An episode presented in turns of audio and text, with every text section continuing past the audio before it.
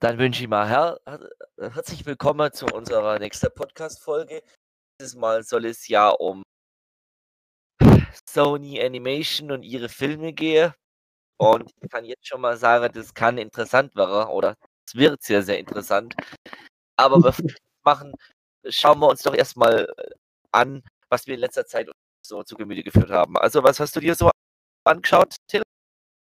Ähm, ich habe mir ein paar Animationsfilme angeguckt. Ähm, zum einen mal wieder Alles steht Kopf.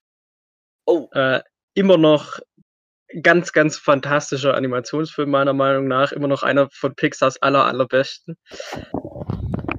Weil ich finde, äh, wie der dieses, dieses Thema Erwachsenwerden und Umziehen und Veränderungen und alles behandelt, ist ganz, ganz groß. Also der ist wirklich super. Und der funktioniert eigentlich auch bei meinem kleinen Bruder sehr gut, obwohl der auch nicht alles drin versteht, aber. Funktioniert bei jedem, weil das einfach kein, es ist einfach kein klassischer Kinderfilm, würde ich sagen, sondern der geht weit, weit über das Ganze hinaus. Ja, ja. Ah, der ist einfach. An dieser Stelle würde ich, muss ich dann aber auch sagen, dass ich dann auch was empfehlen kann. Es gab ja mal, ich weiß nicht, ob du dich daran erinnerst, aber es gab mal vor einiger Zeit von Disney diese Disney Infinity Spielreihe. Ja. Und jetzt ist es so, dass es da für Disney Infinity 3.0 gab es ein Playset zu Disneys Side Out, also alles steht Kopf. Und weshalb ich das jetzt erwähne, ist, weil ich mittlerweile erfahren habe, dass die in diesem Spiel eine neue Geschichte entwickelt haben mit den Figuren und dass die in dieser Geschichte viele verworfene, verworfene Sachen eingebaut haben, die die in dem Originalfilm nicht reinbringen konnten. Das heißt, wer sich dafür interessiert, kann sich das ja mal anschauen, weil dieses Playset kann man sich ja immer nur kaufen und dann kann man ja mal diese Geschichte, die man da durchspielen kann, separat durchspielen, weil ich glaube, das ist ganz schön. So wie ich es mitbekommen habe, haben sie da haben sie es ganz gut äh, umgesetzt. Ja, ich meine, in der Welt, da sind ja eigentlich auch keine Grenzen gesetzt, so wirklich, weil da ist ja ganz, ganz viel, was man noch nicht gesehen hat im Prinzip. Ich fand halt die Idee gut, die Ideen, die sie in diesem Videospiel umgesetzt haben.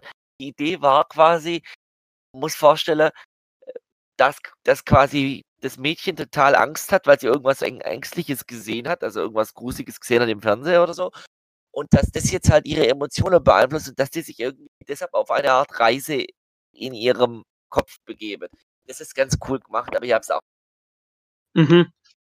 Das ist aber ein Review dazu gesehen. Deshalb, ich glaube, das ist ganz gut gemacht. Okay. Da, äh, dann würde ich noch gerne erwähnen, ich habe einen Film gesehen, den ich unfassbar. Was? Bist du schon fertig mit Alles steht Kopf? Ich glaube, da können wir nochmal drauf eingehen, wenn wir die Pixar-Folge machen, ehrlich gesagt. Wird da jetzt gar nicht oh, ja, so viel okay, dazu sagen. Hast recht, das wäre jetzt. Ich habe da dann auch noch was zu sagen, aber ist es jetzt zu viel, hast recht. Was hast du gesehen für einen Film? Den, den einen ganz furchtbaren Film, einen deutschen oh, Film. Welchen? Agent Ranjit rettet die Welt. Was? Ah, mein Gott.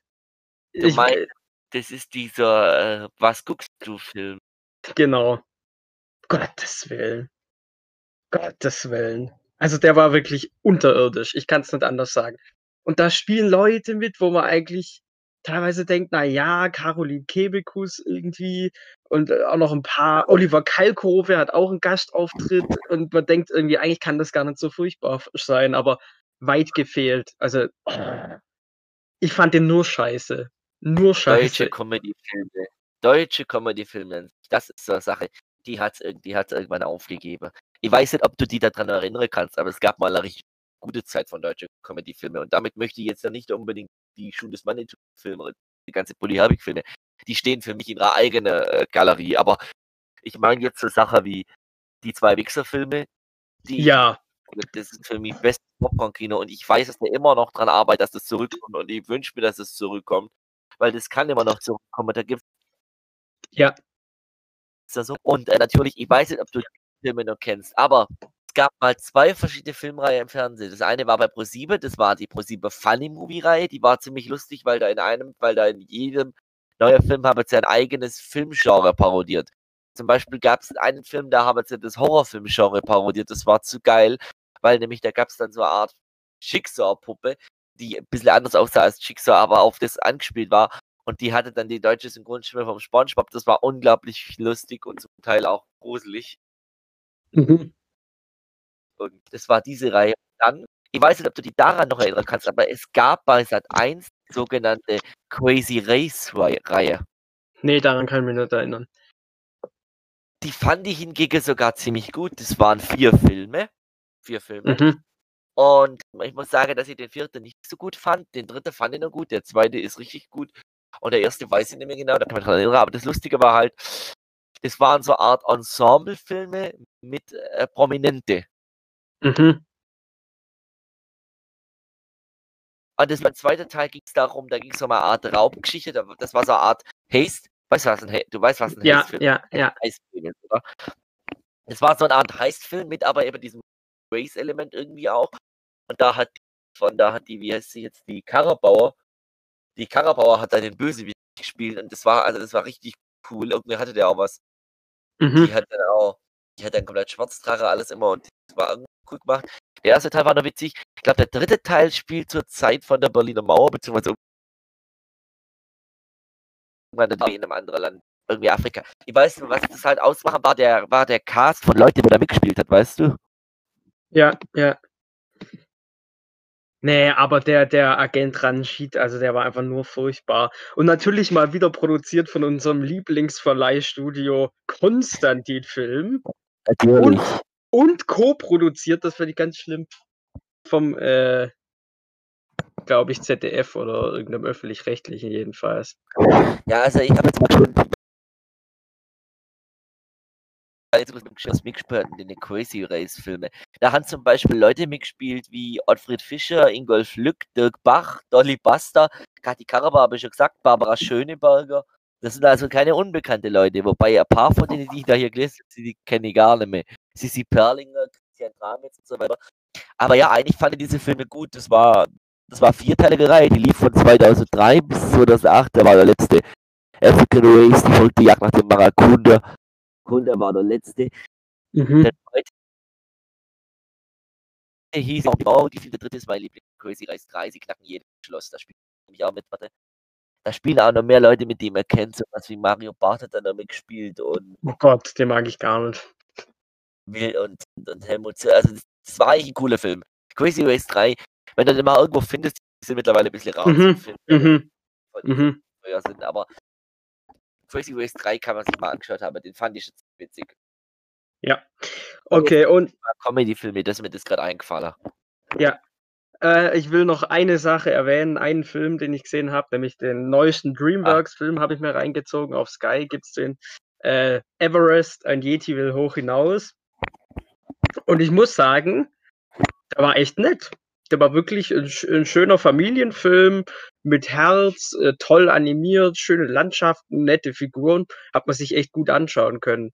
Also klar, es war jetzt kein DreamWorks Meisterwerk wie Drachenzelt leicht gemacht oder so, aber es war echt gut und wir kommen ja noch zu Sony, aber wenn ich das damit vergleiche, Also, da ich, kommt Sony nicht dran. Also ich kann zumindest sagen, dass ich mich erinnern kann, dass ich jetzt vor einer Weile die Kritiken zu diesem Film gelesen habe und dass die Kritiken jetzt nicht so gut waren. Ich äh, kann mir schon denken, was da so ein bisschen das Problem auch dran ist, ist, dass das, ähm, also DreamWorks hatte ein Unterstudio, das hieß DreamWorks Oriental oder sowas. Die haben halt, sind ja in China ausgelagert und die haben an diesem Film mitproduziert und an einigen Stellen, also es spielt ja in China, und an einigen Stellen ähm, sieht man auch so eine chinesische Karte, die halt dann zeigt, dass manche Gebiete zu China gehören, die eigentlich vom Territorium her denen gar nicht zustehen. Also da ich, Also Ja, China tut halt so, als ob. Das hat drum hat man den Film dann auch in Vietnam zum Beispiel aus dem Programm genommen. Ähm, okay, das müsste ich gar nicht. also so, sowas, sowas spielt halt bei dem. Und an einigen Stellen sieht man dann auch, das fand ich also ein bisschen so, naja, wo man dann sieht, oh, in China kann man auch bargeldlos zahlen. Das wird dann so als ganz. Das sind nur fünf Sekunden, aber da Ja. dachte ich mir auch, warum muss das jetzt drin sein? Ah, ich, ich kann dazu nur sagen, dass ich das. Man muss sowas nicht zeigen, aber mein Problem mit dem Film ist, ich kann mit dem Thematik an sich nichts anfangen. Das ist das Problem. Ja, aber ich, also ich fand es jetzt auf. Ja, ich bin halt, ich, ich finde, man kann sich so einen Film schon anschauen. aber Ich bin einfach aus dem Alter raus, dass ich mir jetzt so einen Kinderfilm anschauen will, aus dem Grund, dass ich mir einen Kinderfilm anschauen will. Ich will mir Ja. einen Aktionsfilm anschauen, deshalb, weil mir die Animation interessiert und weil ich auch Animationsfan bin und weil ich wissen will, wie sich das weiterentwickelt. Ich kann mir aber nicht vorstellen, dass da jetzt großartige Leid zu sehen war oder irgendwie Weiterentwicklung von einer Animationswelt. Kann ich mir nicht vorstellen. Also ich muss sagen, ich fand die Landschaften waren schon sehr herausragend animiert, aber ähm, ich meine, es gibt die Art von Familien-Kinderfilme und dann gibt es noch sowas wie, da kommen wir nachher noch dazu, Angry Birds 2. Ja, Und das, und das sind schon, mal, schon nochmal zwei unterschiedliche Kategorien. Ja, ich Weil ich finde, bei Everest haben sie sich wenigstens Mühe gegeben, eine herzliche Geschichte zu erzählen und dann funktioniert das auch. Da bin ich voll bei dir, aber mir muss so ein Film Packer und äh, wie heißt man das Ding nochmal? Yeti und so weiter, das ist mir einfach nett. Das ist einfach was, das ist einfach komplett. Damit kannst du mich jagen mit solchen Themen. Ja. Aber ja. Ich, möchte, ich möchte gerne, ich möchte gar nichts gegen den Film sagen. Der hat bestimmt sein Herz und sein Ding. Das ist ein Dreambox-Film, der wird bestimmt passen. Da, da wird also es ist auch viel besser als so, so Schrott wie Home oder was weiß ich, was sie da so an Kacke produziert haben. Ist okay. Ja, ja, ja, ich, ich, also, sag der Geistige, ist bestimmt ein netter Film, hat bestimmt sein. Ja, ja, also ja, kann man gut mal sag, schauen. Ich brauche das, brauch das, Thema einfach nicht. Aber vielleicht komme ich irgendwann mal dazu und schaue den doch noch. Im Moment habe ich daran kein Interesse, aber ja, ich kann es nachvollziehen. Hast du eigentlich Captain Underpants geschaut? Ich habe den In überall gesucht, der ist auf Netflix nicht zu finden, ich wollte den unbedingt schauen. Hm. Muss man mal abwarten, wie das jetzt überhaupt läuft mit den neuen Fox-Filmen, ob die dann keine ich Ahnung. Wobei, das ist ja kein Fox-Film. Ach, keine Ahnung. Egal. Hast du sonst noch was gesehen? Nee. Eigentlich nichts erwähnenswert Neues. Gut, mehr. ich würde sagen, dann erzähle ich mal, was ich gesehen habe. Ich habe mich in letzter Zeit mal wieder in, ein bisschen mit Retro-Sachen beschäftigt, also mit Sachen, die ein bisschen älter sind, weil mich das immer wieder interessiert. Und da muss ich als allererstes mal ansprechen, dass ich das, was da in den USA mit einer gewissen Marke gerade passiert ist, einfach nicht okay finde. Und ich habe mit, mit, mit meinem Kollegen hier, mit dem Tilscher besprochen, dass wir äh, definitiv, dass wir da den nochmal was machen müssen. Also, dass wir da definitiv drüber reden müssen. Was ich meine ist, wir müssen über dieses Political Correctness Thema in einer da mal verschiedene Beispiele anbringen, wann das geschadet hat und wann das richtig war in der Serie, eine Auge. Aber jetzt zu der Sache, die mir ankotzt oder die mich nervt. Es gibt nun mal in meinen Augen kaum eine ikonischere Cartoon-Serie oder Reihe. Ich möchte eigentlich gar nicht Serie sagen, weil es ist keine Serie. Es sind eigentlich nur The Theatrical Shorts, also äh, Cartoons, die im Kino gelaufen sind, bevor der Hauptfilm kam. Das war in den 30er, 30er, ganz normal, 30er Jahre, 1930, 1940, 50 ein Business, was alle große Studios gemacht haben. Und es geht mir hier natürlich eindeutig um die Looney Tunes, weil diese Serie, ich weiß nicht, wie viel du damit anfangen kannst, aber das ist für mich das Ikonischste, wenn es um Cartoons geht. Das ist etwas, dieser Humor, die haben eine ganz eigene Linie von Humor geschaffen, von den andere Sachen, die später kamen, nur darauf aufgebaut haben. Die haben sich dann selber auch etabliert für ihre eigene Sache. Aber grundsätzlich besteht der ihr Humor auf der Basis dessen, was davor war. Ja. Und auf was ich da hinaus möchte, ich mache es ganz klar, ist das, dass man diese Art von Humor nicht verändern sollte in einer Art und Weise. Und ich bin halt immer der Meinung, wenn man etwas verändert in der Zukunft, was früher mal anders war, dann gesteht man eigene Fehler nicht mehr ein. Und das ist hier der Fall. Weil wir haben in dieser Cartoon-Reihe Looney Tunes haben wir halt viele Figuren, die von mir aus nicht politisch korrekt sind. Wir haben, wir haben einen Jäger, Elmer Fudd, der an der den Bugs Bunny, den Hase, jagt mit seiner Waffe. Das ist politisch vielleicht unkorrekt. Was weiß ich? Jedenfalls als Dritter mal was trifft, ist es, ist es die Ente Daffy Duck und der wird dann halt schwarz, komplett vom Charakter her und verliert seinen Schnabel. Hahaha, das war's. Mehr ist da nicht. Und dann haben wir natürlich noch den anderen Charakter und der ist total politisch und korrekt. Das ist unser Wildwest-Kollege in verschiedene Kostüme schlüpfende Yosemite Sam, der immer zwei Knarre in seinem Halfter hat und immer durch die, durch die Gegend schießt, als hätte er eine, als hätte er Obsession. Genauso wie der reiche Texan bei der auch immer um sich schießen muss. Und was machen die bei HBO Max, die jetzt die neue Looney Tunes produzieren? Die nehmen dem seine Waffe weg. Die nehmen auch jetzt mit die Sam seine Waffe weg. Und was geben die dem? Die geben dem ein fucking Messer und ein Sichel.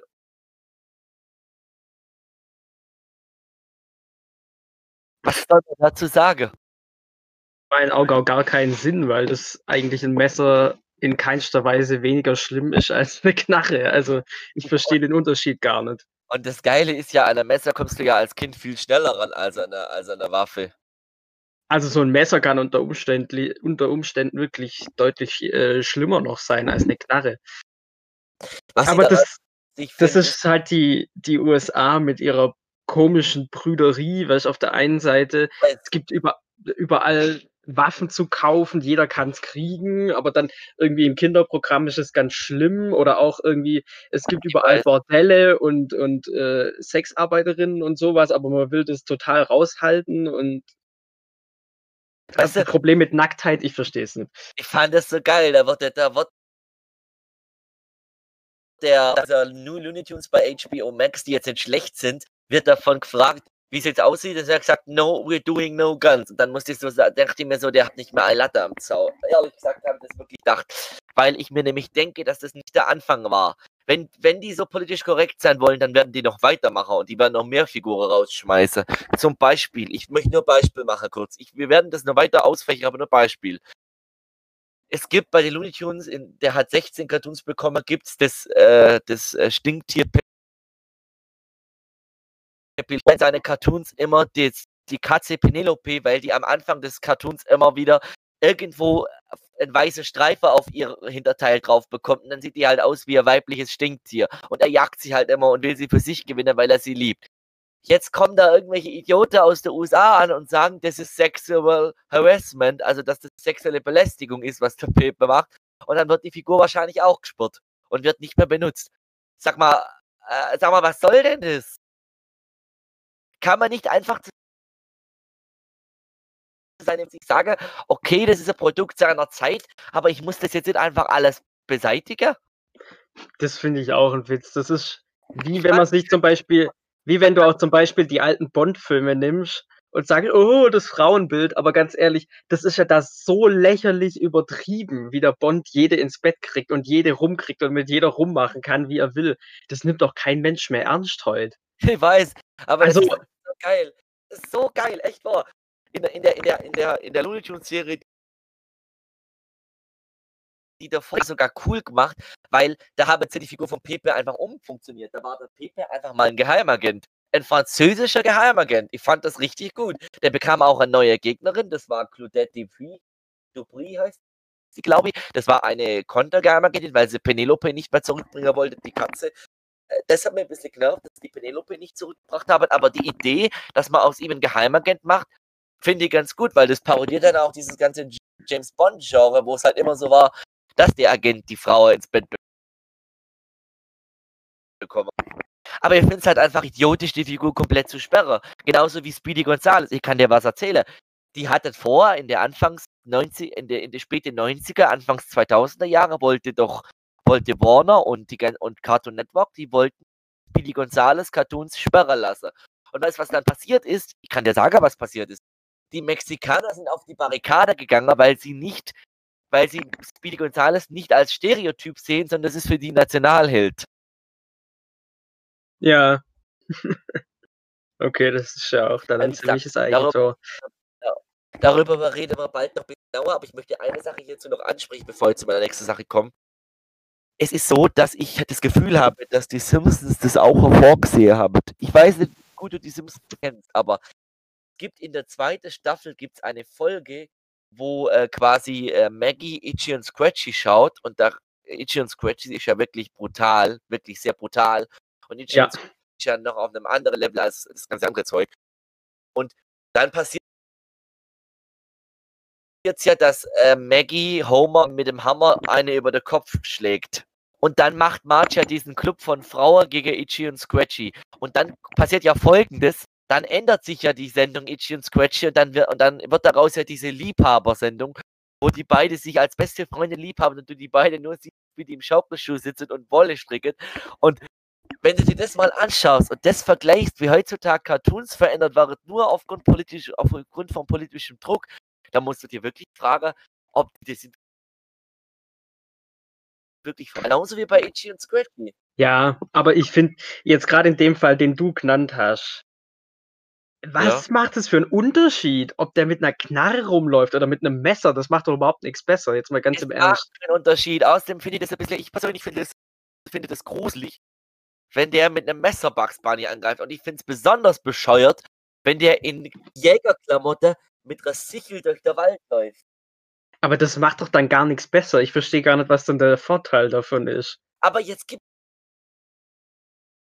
dir das mal. Gib dem sein altes Jägeroutfit, weil das ikonisch ist, aber gebe dem a Sichel in Hand und so 'n Ding, wie das der Tod schwenkt in de weißt du, so weißt du, was ich meine? So, äh, das hat Sense. Ja, ja, Sense, ja. Die gebe dem a Sense.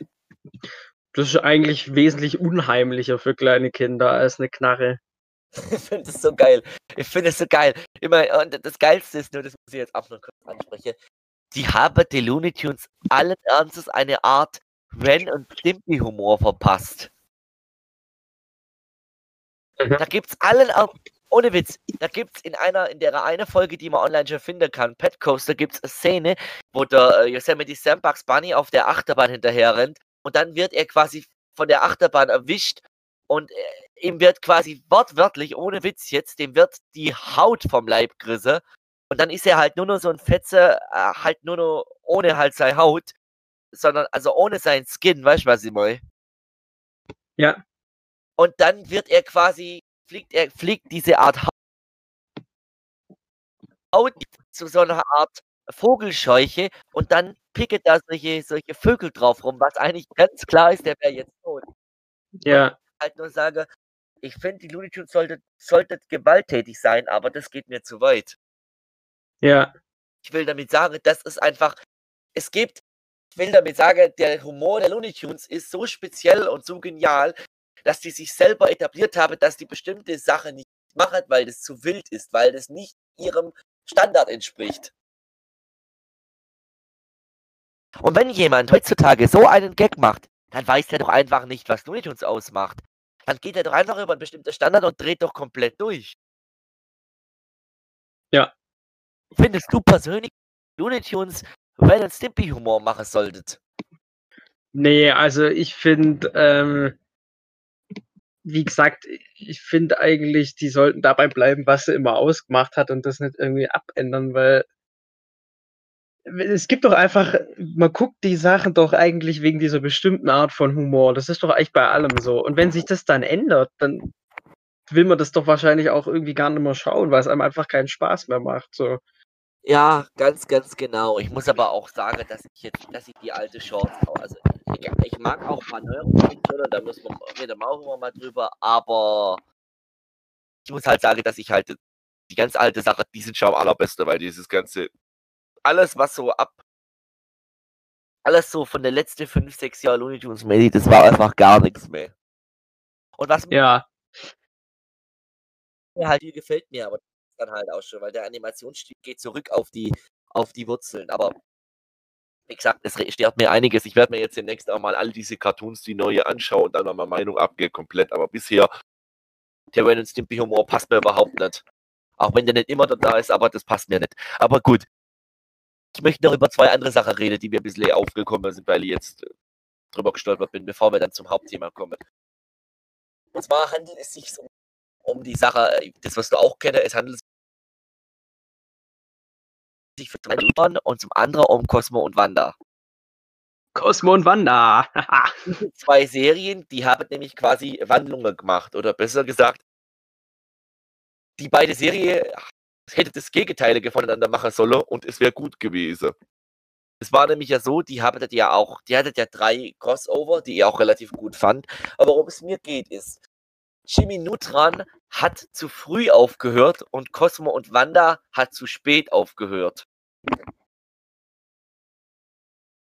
Wie lang lief denn Cosmo und Wanda insgesamt? 10 Staffeln. Boah. Und Jimmy Neutron lief 3 Staffeln. Und das Ding ist, die Macher hatten noch eine 4. Staffel geplant, wo sie einige Plots, die noch nicht zu Ende erzählt waren, zu Ende erzählen erzählen wollten. Ich weiß nicht, kurz kurzer Überblick für dich. Erinnerst du dich noch, dass am Ende der 3. Staffel das das jetzige Serienfinale so war, dass die ganze Schurke, die er früher denen er früher begegnet ist, dass die eine Art Liga des Bösen geformt haben und das der ultimative Plan hatte, Jimmy kalt zu machen, dass die am Ende dieser Folge in der Steinzeit gelandet sind. Ja. Jetzt war es so, es gab den Plan für die vierte Staffel, dass ein anderer alter Schurke zurückkommt ein drittes Mal und dass es einen overarching Plot für die Staffel gibt. Nämlich es war ja so, dass der Jimmy über diese drei Staffler in einer Folge sich einen bösartigen Klon gebastelt hat. Quasi verschiedene Klone gab es da, aber einer von den Klone war ja quasi böse. Mhm. Und der einmal zurück in einer, in einer äh, ganzen Folge, also in einer Folge, die eine halbe Stunde ging, und dann war der komplett weg. Und die, die Idee war, dass der in der vierten Staffel zurückkommt und er quasi dieser Liga des Bösen hilft, dass die aus dieser Steinzeit zurückkommen, quasi, und dass die dann quasi einen overarching Plot, also einen staffelübergreifenden Plot hatten, wo die quasi äh, Jimmy Neutron wirklich endgültig besiegen wollten und dass Jimmy sie dieses Mal nur besiegen kann endgültig mit der gesamten Hilfe von all seinen ganz Staffelcast. Und so war auch geplant, dass äh, die beiden Love Interests von Jimmy Neutron in Bett war die braunhaarige, die erste gespielt dazu kam und eben Cindy Vortex, das ist die, die quasi ihn immer hasst, immer dieses Hasse anliebt, obwohl sie ihn eigentlich liebt, dass die beide innerhalb der vierten Staffel Freunde hätte, hätten werden sollen. Und es waren noch ein paar andere wilde Sachen geplant, die eigentlich richtig gut gewesen wären, muss man sagen. Weil die wollten halt einfach die Serie mit der vierten Staffel abschließen, weil die dritte halt kein Abschluss war in sich, weil da halt einfach man hat halt schon den Eindruck gehabt, dass da noch was geplant war, weil das gerade diese Staffel, dieses Seriefinale, das war halt einfach, das endet halt mit dem Cliffhanger nach der Frage, ob die nochmal zurückkommen könnte, die Liga des Bösen, und sie hätte sicher zurückkommen können. Ja, klar. Und jetzt ist halt so, aktuell gab es die Nachricht immer wieder, dass da irgendwie, dass diese Macher von Jimmy Neutron irgendwie bei Nickelodeon letztes Jahr waren, zu Gast im Studio irgendwie. Und es könnte sein, dass es vielleicht nächstes Jahr ein Announcement gibt, dass es die vierte Staffel gibt. Wäre auf jeden Fall interessant, also ich jetzt mal anschauen. Ich würde es mir auch sehr gerne anschauen. Einfach aus dem Grund, weil Nickelodeon seit ein paar Jahren wieder mehr auf Retro-Sache steht. Ich weiß nicht, wie, wie weit du das verfolgst, aber die Serie Hey, hey Arnold hat ja ihren Jungle-Movie bekommen. Ich weiß nicht, kennst du die mit Hey Arnold ein bisschen aus? Nee, kaum. Also, kurz um die Geschichte, kurz um, das kurz, um da kurz drauf einzugehen, nur ganz kurz. Die Serie Hey Arnold endet am Ende mit dem, mit dem Staffel, mit einem Seriefinale des das Tagebuch, wo das Arnold, der bisher nur bei seinen Großeltern gelebt hat, erfährt, dass seine Eltern in einem Dschungel verschollen sind. Und dann hat dieser Serienmacher eigentlich vorgehabt, diese Serie zu beenden mit einem Film. Mhm. Nämlich dem Jungle Movie wo er erzählen wollte, da, wie Arnold seine Eltern findet und vor allen Dingen aber, wie Arnold mit seinem Love Interest, das ist auch die gleiche Relationship wie bei Jimmy Neutron, Helga und äh, Arnold, die hassen sich, aber eigentlich lieben sie sich, dass die am Ende dieses Films zusammenkommen. Mhm. Und Nickelodeon war halt damals ein bisschen arschig und hat gesagt, nein, du darfst den Film nicht machen, du wirst nicht gegreenlightet. Und jetzt, vor circa zwei, drei Jahren, haben die ihre Meinung geändert und dann hat dieser Serienmacher diesen Jungle-Movie machen dürfen. Und die Fans sind ausgerastet. Ja. Weil nämlich diese Serie damit ihre, ihre, ihr, ihr, ich weiß nicht, wie ich das auf Deutsch sagen soll, ich sag's auf Englisch, ihr proper Serienfinale bekommen hat. Mhm. Weil du musst dir vorstellen, das Original dass er quasi dieses Tagebuch von seinen Eltern findet und da geht's, die, da steht halt drum, dass sie halt im Dschungel verloren sind und einer der letzten Sätze aus dieser Folge, aus dieser Doppelfolge ist, er macht sich auf, seine Eltern zu suchen und damit endet die Serie. Mhm. Mit diesem Cliffhanger und zwar über zwei, die Leute haben über zehn Jahre warten müssen, dass der Cliffhanger gelöst wird. Mhm. Das musst du dir mal geben. Ja, das ist interessant, wenn mal, müsste man mal hinter die Kulissen schauen, ob sich da bei Nickelodeon was verändert hat. Vor allem, weil die zwei die, der Arnold, dass die beide sich im Jungle Movie auch küssen. Also das war wirklich ein guter Film. Ich, ich habe den auch erst einmal gesehen. Gut, jetzt noch die zwei andere Sachen, die ich ansprechen wollte. Die Serie Rockos modernes Leben hat, hat auch was bekommen. Die kam eine, ich glaube, ein, eine, eine Zukunftsblick-Folge habe die bekommen. Auch gibt's bei, kann man alles bei Netflix übrigens sich anschauen. Ja, stimmt. Aber das Allerwichtigste ist die dritte Sache, die Nickelodeon gemacht hat. Ganz, ganz viele Fans sehr viel bedeutet hat. Das war die Schluss, der bis dahin gefehlt hat. Es gab die Nickelodeon-Serie Invader Sim, die ziemlich heftig ist. Also diese drei Staffeln, das ist eine ziemlich erwachsen wirkende Serie, weil hier halt der Protagonist eigentlich ein Bösewicht ist, nämlich dieser Invader Sim. Und äh, der andere, der andere Protagonist eigentlich der Held ist, aber der Held als Antagonist dargestellt wird. Also quasi der Bösewicht ist eigentlich der Bösewicht. Das ist schwierig zu erklären. Also dieser Invader Sim ist eigentlich der Bösewicht, gibt sich aber den, den anderen Figuren über, gegenüber als Held und stellt den Held als Bösewicht mhm. dar. Und jetzt ist es halt so, dass diese Serie halt auch kein Finale bekommen hat, also kein richtiges. Und auch dieser Serienmacher hat von Nickelodeon jetzt vor drei Jahren circa gab es das, gab's das Greenlight und ich glaube, dieses oder letztes Jahr lief dieses Staffelfinale, dieses Serienfinale. Das war nämlich ein Film. Ich glaube, eine Dreiviertelstunde oder Stunde lief dieser Film. Und man muss sagen, was ich von den Fans mitbekommen habe, ist, dass das gut ausging. Oder was ich halt sagen will, ist, besser gesagt, dass quasi die Fans abgegangen sind ohne Ende. Lose Ende, die es gab, sind gelöst worden. Mhm. Und das ist doch einfach cool, oder nicht? Ach, das ist schön. Wenn sowas dann doch noch beendet wird. Ja. Jetzt komme ich zu meinem Überschwenk zu Cosmo und Wanda. Warum ich finde, dass das bei Dark Laufer ist schlecht war ich weiß nicht, ob du auch so warst wie ich, aber ich habe die Serie ja wirklich sehr viel geschaut und ich habe die auch lange verfolgt. Ich weiß nicht, wie es bei dir ist. Ich habe das in meiner Kindheit viel geschaut, aber ich muss sagen, als ich dann so elf, zwölf war, war es irgendwie rum. Danach habe ich es nicht mehr großartig verfolgt, muss ich also, ehrlich zugeben. Also, man muss diese Serie eigentlich Produktionsphase eingliedern. Man muss ja sagen, es gibt die Staffeln 1 bis 5 die fünfte Staffel endet mit der Folge, die wirst du auch noch kennen, Fairy Idol. Auf gut Deutsch, von Rame sucht den Superstar. Weißt du, die Folge, wo der Norm quasi dafür sorgt, dass, dass Timmy seine, dass die, dass äh, Cosmo und Wanda ihren Job kündigt und dass es dann diese Art American Idol Sendung, Deutschland sucht den Superstar Sendung gibt, wo die mhm. quasi wer, wo es über darum gut, darum geht, dass irgendjemand quasi jetzt eine Elfe wird. Ja die kennst du. Jetzt ist es so, dann ist diese Serie gecancelt worden und dann gab es quasi den ersten Zurückhol der Sendung, wo quasi dieses Baby dazu kam. Ob weißt du, ob du das auch noch kennst? Poof, das Baby. Ja, das Baby kenne ich noch. Die Folge war ja auch eine Doppelfolge, Zauberhaft danach, aber ich weiß noch. Und ich muss persönlich sagen, diese Idee fand ich noch gar nicht schlecht. Da war ich noch, da war ja noch ein bisschen jünger, wo das neu war, aber ich fand nicht alles Gutes dabei. Fand ich jetzt zumindest. Was hast du gerade gesagt? Da war noch vieles Gutes dabei, als das Baby dazu kam, fand ich. Ja. Also Und ich fand es auch, ja. Ich muss auch sagen, wenn es jetzt darum, ich muss auch sagen, das Finale der sechsten Staffel fand ich großartig. Die Wünschologie-Trilogie, das war ja drei, das waren drei Teile, das war drei 45 Minuten lange Folge. War so gehypt. Ich weiß noch, in Deutschland war das so, da lief, das heißt, der erste Woche, am ersten Wochenende lief der erste Teil zusammen mit lauter andere Folge. Die Woche darauf lief der zweite Teil und die Woche darauf lief der dritte Teil. Das waren drei Wochenende, das waren drei Wochen hintereinander.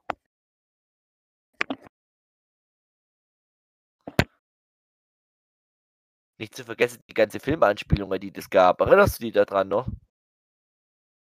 Also, ich kann mich nicht mehr erinnern, was welche Staffel war, weil damals war ich einfach zu ja, okay, jung, um sowas Folge doch nur können.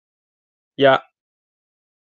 Wo es Dunkelheit gibt und dass die alles aufsagen. Ich fand dieses, ich fand dieses Special super und ich muss ehrlich sagen, das hätte super als, als Serienfinale hinkaut, wenn einfach von Ramme am Ende diesen scheiß Satz gesagt hätte, dass er allen die, äh, die, die, die, die äh, dass er allen quasi das Gedächtnis löschen muss oder so weit, oder wie das war.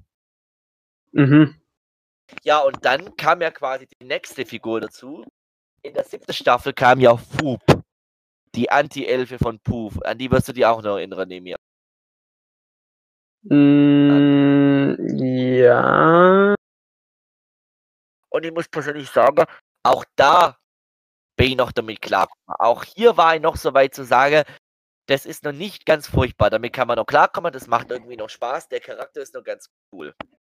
Mhm. Aber dann, dann war es so, dann war diese ganze Staffel, da war auch kaum irgendwie ein Special, das war eine ganz nette Staffel. Aber in dieser Staffel fing etwas an, was diese Serie zur Verhängniswoche ist. Die ganze Support ist bloß verschwunden. Crim der Crimson Shin, also der Superheld, war weg. Crash Nebula war so gut wie weg. Francis, der, Francis, der, Stre der, der äh, Bully, also der Mobber von, von äh, Timmy, der war auf einmal spurlos verschwunden, obwohl der, obwohl der in der ersten Staffel ein Kernelement in viele Folgen war. Dann natürlich, dann natürlich Crocker und Vicky, also Vicky war noch dabei, aber Crocker wurde immer wichtiger und wichtiger und irgendwann ging der mir voll auf den Sack, weil der immer, weil der viel zu oft in der Staffel aufgetaucht ist. Äh, Freunde, wie heißt sie jetzt nochmal, ähm, äh, AJ und Chester waren weg. Der, der, das Alien, der Jugopotamier, die waren weg. Da waren immer mehr und mehr Figuren, die komplett wegflogen sind. Und der Casting, der Cast, der, der Castingbereich der Figuren wurde immer kleiner, immer kleiner. Und es war dann immer dieselbe Figur. Das war irgendwie scheiße. Und vor allem, dass die neue Figur dann so viel Raum eingenommen haben. Irgendwann, das war irgendwann nicht mehr ertragbar, weil das dann nicht mehr die gleiche Serie war. Sogar lieb geworden eine Figur wie Cat war weg. Das Ganze ging dann so weiter, dass in der achten Staffel, die habe ich dann persönlich als letzte Staffel noch gemocht. Die achte Staffel war dann eine Staffel, wo es komplett nur, wo jede Folge ein halbstündiges Special quasi war. Und die war eigentlich noch ganz okay. Und die letzte Folge von dem halbstündigen Special, also die letzte Folge von der Staffel hieß Meet the, Meet the Fairly Old Parents. Und es war halt so, dass in dieser Folge äh, Timmy seine Eltern von der Existenz von Cosmo und Wanda erzählt und die dann sagen, er sammelt davon nichts weiß, kann er quasi, können sie eigentlich so weitermachen. Und die Folge war eigentlich richtig toll und die hätte als Serienfinale wunderbar funktioniert, wenn es nicht am Ende wieder zum Status quo zurückgegangen wäre. Aber ich persönlich sage mir immer, für mich endet diese Serie an dieser Staffel. Es gibt zwar danach auch noch hier und da eine Folge, die ich mir ab und zu schaue, aber für mich endet die Serie da. Weil in der neunten Staffel kommt dieser furchtbare Hund Sparky dazu. Ich weiß nicht, ob du davon mal was mitbekommen hast. Nee, davon habe ich gar nichts mehr mitbekommen. Da kommt die sichtbare Hund dazu mit dem Titel Sparky, den sie da eingeführt haben. Und irgendwann gegen Ende der Staffel bringen sie sogar noch eine neue Figur dazu, weil dafür bekommt nämlich dieser Sparky eine Anti-Elfe mit dem, mit, dem, mit dem Titel äh, halt Sparky rückwärts ausgesprochen. Da lag der Hund schon ziemlich arg begraben. Und dann kam die zehnte Staffel. Und mhm. da haben sie endgültig die Serie begraben, weil da kommen sie auf die Idee, dass Timmy seine Elfe doch quasi mit jemandem teilen sollte. Die erste der Fairy Elf Share. Und da muss sich Timmy doch tatsächlich seine Elfe mit einem, mit einem Mädchen namens Chloe Carmichael teilen, die total beliebt ist. Die ist total beliebt, die wird von allen gemocht. Und der muss sich mit ihr die Elfe teilen. Und jetzt frage ich die eine, jetzt frage ich die was. Macht das Sinn? Das macht überhaupt keinen Sinn. Ich bin mir, es wird in einer von der erste, in der ersten oder zweiten Staffel wird doch etabliert, dass helfende Elfen nur zu Kindern geschickt werden, die ziemlich schlecht behandelt und die einen schlechten Babysitter haben. Ja, aber wenn es der so gut geht, dann macht es doch keinen Sinn, dass die Sag Elfe ja. braucht. Sag ich ja, und jetzt hättest ja jemand anderen, wenn du das Konzept schon machen willst, hättest du ja einen etablierten Charakter nehmen können. Es gab doch einmal die Schwester von Vicky. Tufi oder wie sie heißt. Mhm. Und diese, die war ja irgendwann auch vom Fenster weg, die war spurlos verschwunden. Aber jedenfalls haben sie dann diese Figur eingeführt, diese Chloe Carmichael, haben sie über die Staffel immer wieder benutzt. Und es war das Allerschlimmste für mich. Das Allerschlimmste war dann, Serie endet mit einer Doppelfolge, ohne, also mit, nee, mit einer Doppelfolge, sondern mit einer normalen Folge, also Folge quasi 23a und 23b mit zwei verschiedenen Handlungen, die quasi sagen, der Status quo ist immer noch da. Und die Serie endet quasi ohne Seriefinale. Weil Nickelodeon hm. einfach sich gesagt hat, und jetzt canceln wir die Serie, fertig, scheißegal, ob es da Serienfinale gibt. Und das hat mir so wehgetan, weil bei SpongeBob, da wird es wahrscheinlich nie Serienfinale geben. Ja, klar. Okay, von mir. Aber, aber so eine Serie wie Phineas und Ferb, die mich auch lange begleitet haben, die haben ein so tolles Serienfinale bekommen, da reden wir irgendwann auch mal separat drüber, aber Phineas und Ferb war für mich eine von den Geisterserien Und Cosmo und Ja, Wanda Aber, aber ähm, wie krass war denn die Continuity bei Cosmo und Wanda so allgemein überhaupt? also nicht immer so krass, aber gerade bis zu der sechste, siebte war die Kontinuität eigentlich relativ gut. Okay, aber dann am Ende nimmer so, oder? Ja, weil die halt alles an Wand gefahren haben. Spätestens Staffel 9 und 10 haben sie alles Nee, also ich muss sagen, das ist sowas, da war ich sagen, ich irgendwann sauer. tatsächlich einfach zu alt. Ja, Ich war dann auch zu alt. Ich habe mir aber dann rein aus, rein aus Nostalgie mir hier und da wieder Folge angeschaut. Vor allem die Folge, die ich noch interessant fand. Zum Beispiel eine Folge hatte das Konzept, dass die Anti-Elfe Fub quasi äh, dazu geschickt worden ist, quasi die Anti-Elfe von Vicky zu sein. Und dann war das deshalb witzig, weil Fub ist zwar auch böse, aber Vicky ist halt böser und es kommt halt zu dem Punkt, dass Fub irgendwann Angst hat und nicht mehr mit Vicky zusammen sein will, weil er Angst hat vor Vicky. Mhm. ja okay. Und das fand ich eigentlich auch ein gutes Konzept. Ich will halt einfach sagen, dass die Serie ordentlich ein Karanak-Fahrer ist. Und dass einfach diese Serie so kennend ist und dass einfach da noch Potenzial gewesen wäre, die Serie gut zu Ende mit einem wunderschönen Serienfinale. Und das ist nie passiert. Ja, äh, das ist ja echt merkwürdig. Aber wie, wie, wie, wie erfolgreich war das dann noch Richtung Ende? Nimm mir, So wirklich, allgemein. nimm mir wirklich so erfolgreich. Aber du musst dir mal vorstellen, das war mal auf dem Level von SpongeBob. Ja, diese beiden Serien, die waren beide auf dem gleichen Niveau. Und das Schlimme ist, die sind beide zum gleichen Zeitpunkt abkackt. Richtung Staffel 5 und 6 sind beide Serien gegen Ende runter abkackt. Zwar, weil die, weil die, weil die äh, weiter schlechter waren. Sind bei SpongeBob war das, äh, dass der originale Autor, nämlich Butch Hartman, redet da Butch Hartman, ich bin bescheuert, das ist der Autor von Cosmo Mana, äh, Steven, Steven Hilberg, Hilberg, Steven Hillenburg, der ist ja nach dem SpongeBob-Film ist der ja ausgestiegen. ja, ja. Dann war es bei SpongeBob ja so, dass quasi die, äh, die, äh, die Writer sehr schlecht waren sind. Dann war die Serie sehr schlecht. Aber, aber jetzt, vor den, in den letzten paar Staffeln, ist die Serie wieder nach oben geschwappt. Aus dem einfachen Grund, weil jetzt vor kurzem ja Steven Hillenburg wieder da war. Er ist dann jetzt zwar, er ist jetzt zwar gestorben, aber als er wieder dabei, wieder nach oben gegangen und vor allen Dingen auch die, die ganze Writer, wo dabei waren, die sind wieder besser geworden. Also gibt es mittlerweile Mhm, mhm. Was, mal ganz kurz, wenn du gerade bei SpongeBob bist, da kommt ja dieses Jahr oder vielleicht auch erst nächstes Der Jahr, keine Ahnung. Genau. Bringt ja Paramount einen, einen komplett animierten Film raus, wenn ich das richtig verstanden habe. ja. Äh, sind das die Autoren von der Serie, die das jetzt schreiben, oder ist das wieder, Also ist so das wie ein ganz anderes Team? so wie ich das mitbekommen habe, sind es schon die Autoren von der Serie. Muss aber persönlich sagen, dass ich bei SpongeBob, du musst dir vorstellen, wo ich noch jünger war, habe ich jede Folge von SpongeBob gesehen und jede Folge von Cosmo und Wanda. Und bei SpongeBob und ich schaue mir hin und wieder neue Folge an, aber ich bin halt da nicht mehr so drin. Da gehe ich lieber mal hin, nehme mal ein Wochenende und schaue die alte Staffel nochmal durch. Weil die einfach gut sind. Vor allem, da sind Gags drin, die sind und die werden für die Unendlichkeit leben. Zum Beispiel dieser Gag hier. Ich bin der dreckige Dan. Nein, ich bin der dreckige Dan. Nein, ich bin der dreckige Dan. Nein, ich bin der dreckige Dan. Und dann hauen die sich so lange mit ihre beide, ihre beide Dinger auf den Kopf, bis die halt, bis die einfach mal Sandy weg dann kommt sie. Wer von euch beiden denn? Erinnerst du dich noch dran? Das war die Winterschlaffolge. Ja. Die war so geil. Und da war noch, also, also das ist immer wieder, macht, immer wieder anschaubar. Aber worauf ich halt hinaus wollte, ist, dass ich halt persönlich mit der Serie Cosmo und Wanda nie abschließen konnte, weil die mir das einfach verwirrt lassen haben. Okay. Und ich wollte die noch fragen, bevor wir das beendet, weil da reden, wir irgendwann eh noch drüber. Ich wollte die noch kurz fragen, ob du die beide, die beide TV-Movies, die beide großen TV-Movies, ob du die auch so gut fandest wie Die Cosmo und Wanda-Filme. jetzt von äh, der Alltagsgeschichte und der Geschichte der Abba-Katastrophe. Du meinst jetzt aber nicht den mit den Schauspielern, oder doch? Nein, nein, nein, die drei, die drei lassen wir außer vor, als wenn die gar nicht existiert. Aber ich meine jetzt, die eine Geschichte, die ist so, dass äh, Timmy ist jetzt, hat jetzt ein Jahr lang seine Elfer und bekommt dann ein Jahresmuffin. Ah, er ich, ich muss echt sein. überlegen, ob ich.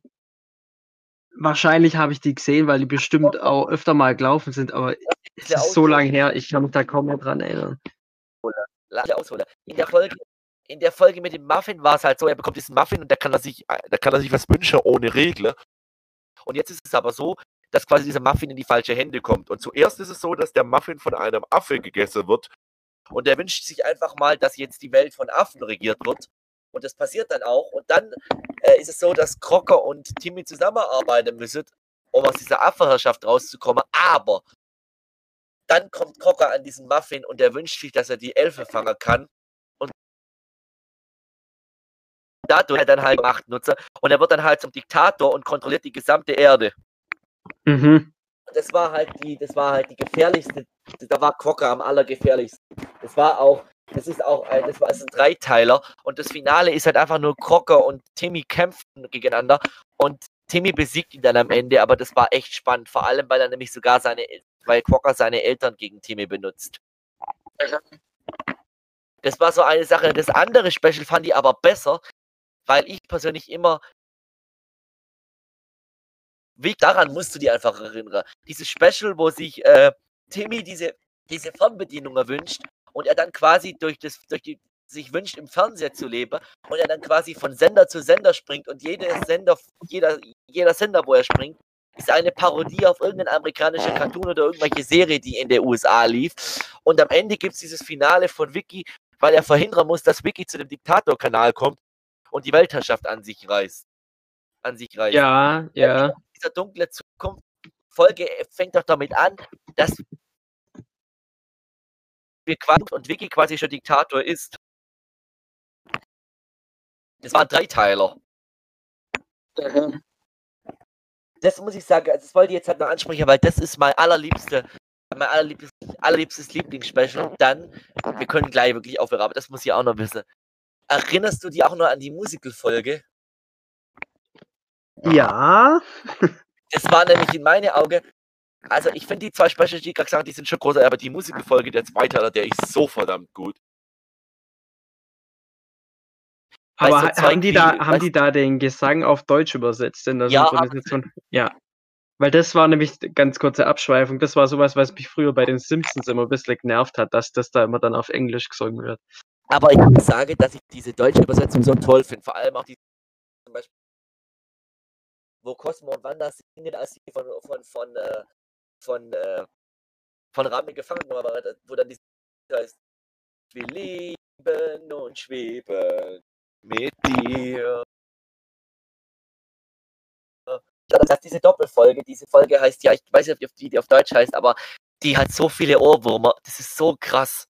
Ich kann mir die, es ist auch so, dass ich die mir mindestens einmal im Jahr anschaue oder versuche es zumindest, weil ich die so hammer finde.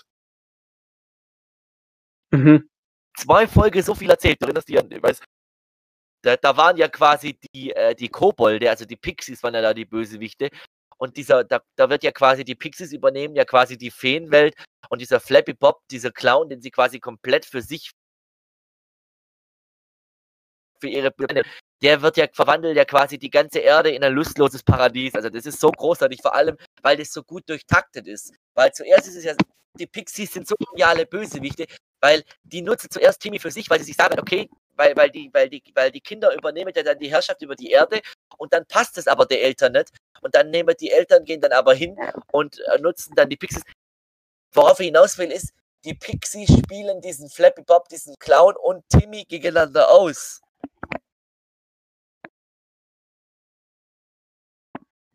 Wenn ich dir eine Empfehlung geben darf, falls du, das, falls du da nicht mehr dran richtig erinnern kannst, du solltest dir das nochmal anschauen, weil die Songs sind wirklich gut gealtert, finde ich. Ja, das mache ich mal, ob ich Lust drauf habe. Aber nur eine Doppelfolge, es sind 40 Minuten, kannst du dir bei YouTube anschauen. Ah, das ist gut. Okay, gut. Das war's für mich. Ich wollte das nur ansprechen, weil das sind die zwei Sachen, wo ich zurzeit wieder, bin- wo ich wieder schaue. Aber Ja. jetzt nicht, dass ich die ganze Serie schaue, sondern ich schaue mir halt meine Lieblingsfolge an, wenn ich Zeit habe. Mhm. Jetzt wollte ich jetzt, jetzt kommen wir zum Hauptthema. Also, das waren so meine Ja. Oh Gott, oh Gott. Hauptthema, yay! Yay. Sony Animation Pictures. Genau, Sony Pictures Animation. Super Thema. Super Thema, ja. Man merkt schon, wir sind total heiß drauf. Also, kurzer Blick in den Wikipedia-Artikel, gegründet 2002 als Tochtergesellschaft von Sony Pictures Entertainment. Ähm, gut, Ja. dann würde ich einfach sagen, zu der Entstehung- Entstehungsgeschichte gibt es, glaube ich, nicht viel Interessantes zu sagen. Ähm, Es ist halt wieder eine weitere Devise von Sony, um Kohle zu machen. Sie machen, so, sie machen Kohle mit Videospiele, sie machen Kohle mit Filme, sie machen Kohle mit, mit Animationsfilme. Ja, und ich meine, 2002 war das ja auch schon klar, dass man damit richtig viel Geld machen kann und von dem her überrascht es jetzt nicht. Ja, Äh, klar. Was mich dann allerdings ein bisschen gewundert hat, der erste Film, den sie rausgebracht haben, war 2006 Jagdfieber. Ich muss aber ehrlich lieber ansehen. Also nur den ersten Teil, wo ich den das erste Mal gesehen habe, ich finde den gar nicht schlecht. Ich will Das ehrlich hat sein. doch, der, der Film hat doch zwei Fortsetzungen, drei noch hat gekriegt oder so. Ja, Aber die sind dann alle direct to DVD, äh, zu, also ich weiß, direkt auf DVD. dass ich, was ich halt so cool fand an diesem Film ist eben, also der Film heißt ja Jagdfieber. Und was an der Thematik so cool fand, war erstens mal, ich, ich kenne ja den zweiten Teil, den dritten und vierten nicht, aber was ich so cool fand, ist, es gibt erstmal diese zwei Charaktere, die sind ganz nett, die machen das mal pro, aber dann hast du quasi diese, diese ganze, diese ganze, die ganze Menschcharaktere. Du hast, ich glaube, im zweiten Teil kommt der Love Interest, dieser menschliche Love Interest dazu. Ich weiß nicht, ob der im ersten Teil schon dabei ist. Aber ich weiß, dass es im ersten Teil schon von Anfang an diese Jäger gibt. Und meine Lieblingssache in diesem Franchise sind immer diese Szene gegen Ende der Filme, wo diese Jäger es richtig auf Fresse bekommen mit ihrer eigenen Waffe. Das finde ich so geil. Mhm. Weil es gibt, ich weiß nicht, ob das im ersten oder zweiten Teil ist, wo es diese Szene gibt, wo die Tiere auch die Jägerklamotten anziehen und dann die wirklich die Jäger mit der Waffe. Die haben da wirklich, und die haben jetzt keine so Pille-Palle-Waffe. Die haben wirklich, die haben wirklich Uzis und du weißt schon, so richtige Jägerwaffe mit so richtig lange Ventile, mit so Betäubungspfeile und so weiter. Das ist richtig geil. Äh, also ich kann zu Jagdfieber nur sagen, dass ich den früher öfters mal gesehen habe, weil der auch immer wieder im Fernsehen wiederholt worden ist, aber es ist schon sehr, sehr lange her, dass ich den das letzte Mal gesehen habe und Der wird da nicht mehr im Fernsehen wiederholt eigentlich. ich glaube, der hat mir eigentlich gut gefallen. Ob ich die Fortsetzung gesehen habe, keine Ahnung. Also vielleicht den zweiten Teil noch, aber an die anderen kann ich mich beim besten Willen nicht erinnern. Also keine Ahnung. So, so ein Franchise, wo man, glaube ich, einen Taranak-Fahrer hat. Das kann ich anders nicht sagen. Ja, aber auch ordentlich. Aber ich muss ehrlich sagen, der erste Teil, vielleicht schauen wir den demnächst auch mal wieder an, weil ich kann da sagen, es ist einfach cool. Du musst einfach vorstellen, die haben am Ende so eine Art Battle, wo die quasi den Mensch, den menschliche Bösewicht, der wirklich richtig auf, und zwar nicht so, dass die, dass die die jetzt mit den Pantonen und so weiter abknallen, aber es ist halt einfach total witzig. Weil, wenn, weißt du, wenn da einfach die Tiere mit der Waffe kommen und die Menschen einfach alle wegrennen und total Angst kriegen, das ist einfach, das ist zum Kreische witzig, diese Thematik. ja. Und das ist im ersten Film auch noch sehr liebenswürdig äh, erzählt. Wie gesagt, Teil 3 und Teil 4 weiß ich nicht mehr. Teil 2, muss ich sagen, ist glaube ich auch noch ganz okay, aber Teil 1 kann man sich wirklich immer wieder anschauen. Das ist Ja, wirklich so ein Auge. war auch tatsächlich damals ein ziemlicher Hit, vor allem für Sony-Verhältnisse, wie man später merken wird. Äh, äh, Budget äh, 100, 120, Einnahmen 197. Ja, bist am Ende bei so einem Gewinn von 77 bis 97 Aber wer Millionen. hat da eigentlich synchronisiert? Hat er nicht sogar irgendjemand von der Pommi-Riege synchronisiert? Ich bin mir nicht sicher. Das müsst ihr nachgucken. Moment. Äh, Thomas Heinze, im Original Martin Thomas? Lawrence. Thomas Heinze. aha. Im Original Martin Lawrence, den kennt man natürlich. Ja. Äh, Jürgen Vogel, Sag ich doch, da hat, da hat ein Ding, da hat ein Promi-Synchro. Wen, der hat hat vor allem. Was? wen hat der Jürgen Vogel synchronisiert? Elliot. Aus dem Ach. Hirsch. Ah ja, okay. Äh, Jürgen Vogel habe ich hauptsächlich, wenn ich an Jürgen Vogel denke, ob du das ist, glaubst du, das ist ja ein deutscher Schauspieler, aber wenn ich an den denke, denke ich sofort an Emil und die Detektive und die Rolle, die er da hatte, in diesem schwarzen Anzug mit den, mit den roten Schuhe, mit den roten Glitzerschuhe, wo er der Bösewicht spielt. Muss ich immer an den Film denken. In dem 2000er. Ja. Wie gesagt, dazu kann ich nichts sagen. Zu Ja, weil er halt so Neuver ist. Neuverfilmung Ja, von Emil und Detektive. Neuverfilmung, aber ich meine, der hat einfach nur rote Schuhe an, so, so richtig rote, glitzige, ekelhafte rote Schuhe. Mhm, Und, mhm. dann ganz, und dann alles andere ist schwarz anzogen. Das ist einfach richtig cool. Also, der ist einfach so richtig ikonisch. Ja, ja, ja, okay. Gut. Jedenfalls, also okay. Okay, dann nehme ich, sage ich ja Promis. Also deshalb, aber der Film ist ganz nett. Ja. Kommt aber, Apropos, ich aber sage, der Film kommt auf keinen Fall an irgendwas produziert zu dem Zeitpunkt. Und der kommt auch definitiv an nichts ran, was äh, DreamWorks Zeitpunkt gemacht hat. Das ist ein netter Animationsfilm, vielleicht zu manche, vielleicht eher in Richtung Illumination, aber definitiv von den anderen. ja, ja. Da waren die anderen schon wesentlich weiter. Okay. Apropos ganz nett, der nächste Film, den ich ziemlich oft gesehen habe früher, äh, Könige der Wellen aus dem Jahr 2007.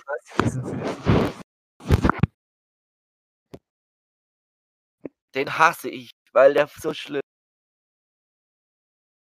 ist. Erstens mal, es gibt zu diesem Film ein furchtbares Sequel, wo sie auf die Idee kommen sind, dass sie diese Figuren mit der Figur aus dem Wrestling matchen, also mit richtige. Ja, das habe ich auch gelesen, aber das ist interessant, dass Sony dann doch einige Male einfach so, so Home-Release-Sequels produziert hat, so wie Disney früher. Zweitens, dieser Film ist einfach so furchtbar zum Ertragen, so furchtbar. Die Figuren sind furchtbar. Die meisten Figuren sind unlikable und hassbar. Die Animation ist so manchmal grotesk. Schlecht, der Film ist so schlecht.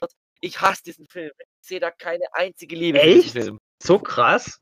Also ich fand den als Kind gut. Ich kann mit dem nichts anfangen. Ich Sorry. habe ich hab, Ich fand den okay. Also ich, äh, das, wenn, wenn ich mir die Graupen anschaue, die danach noch kommen, ist das verhältnismäßig nicht so schlecht. okay, okay, vielleicht bin ich ein bisschen biased, also gegen den. Das ist, also wenn ich mir jetzt angucke, was dann da so ist es im Verhältnis, fand ich den immer okay, aber es ist jetzt auch schon eine Weile her, dass ich den gesehen habe, keine Ahnung.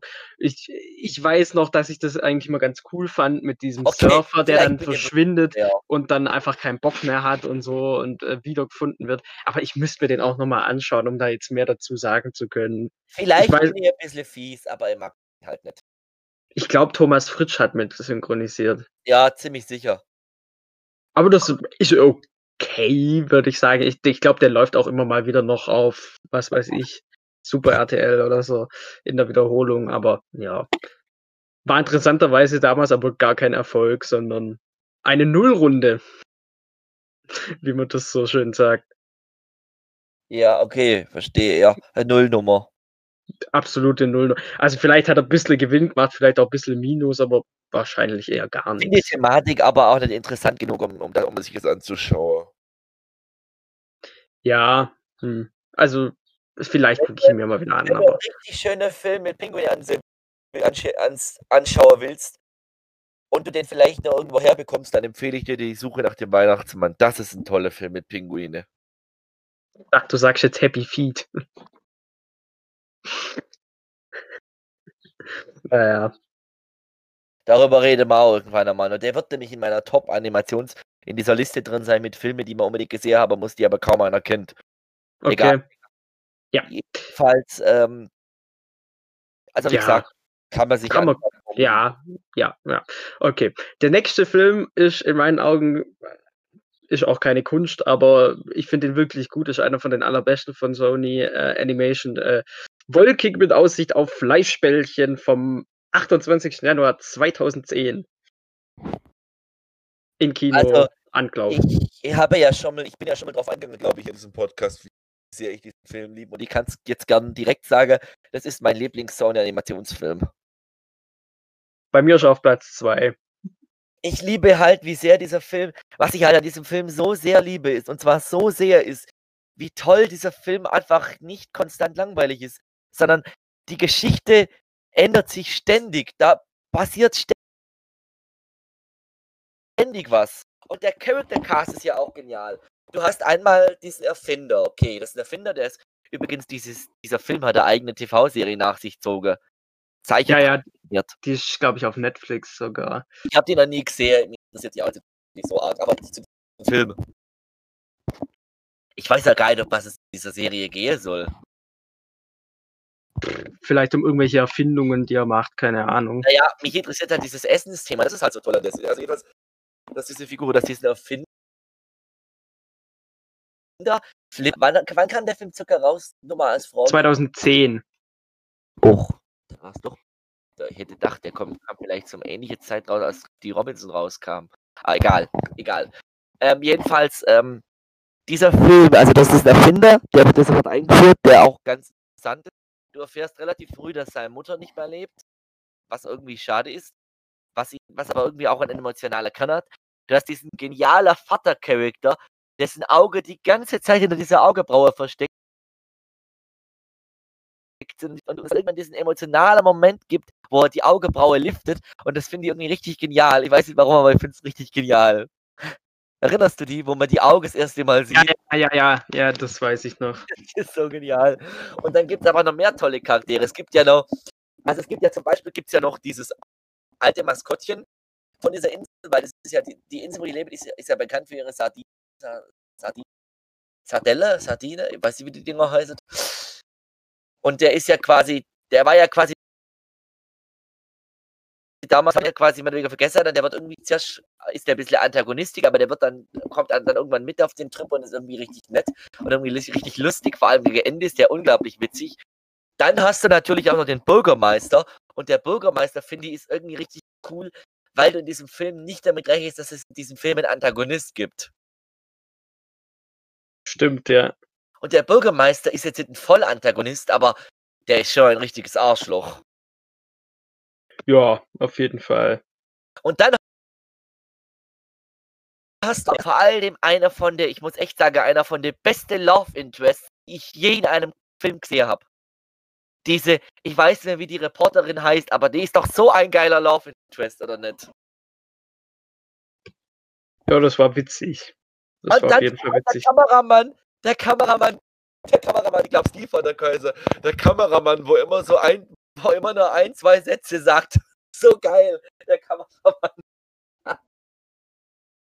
ja, ich weiß nicht, wie der Kameramann heute hatte. Und am allergeilsten, der Polizist.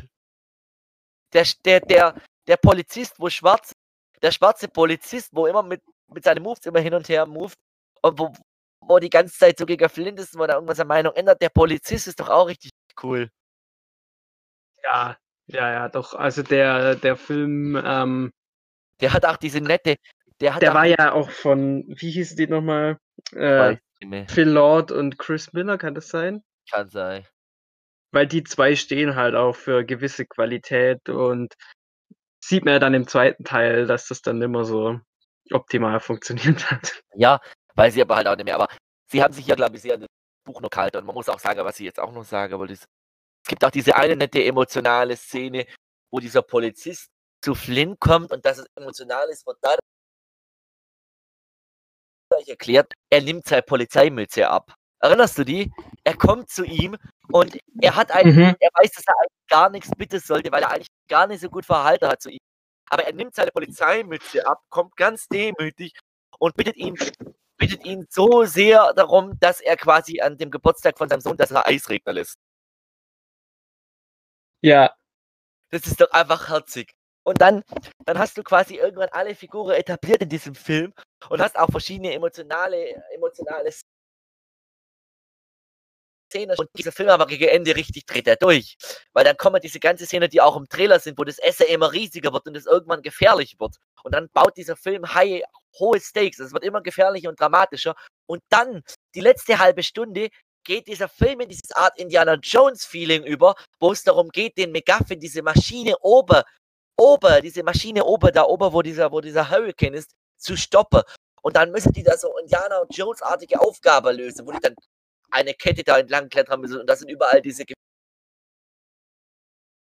gefährliche, diese, diese, diese Dinger, wo sie die Allergie haben oder diese, diese Gummibärchen, die sie angreifen. Das ist so genial gemacht.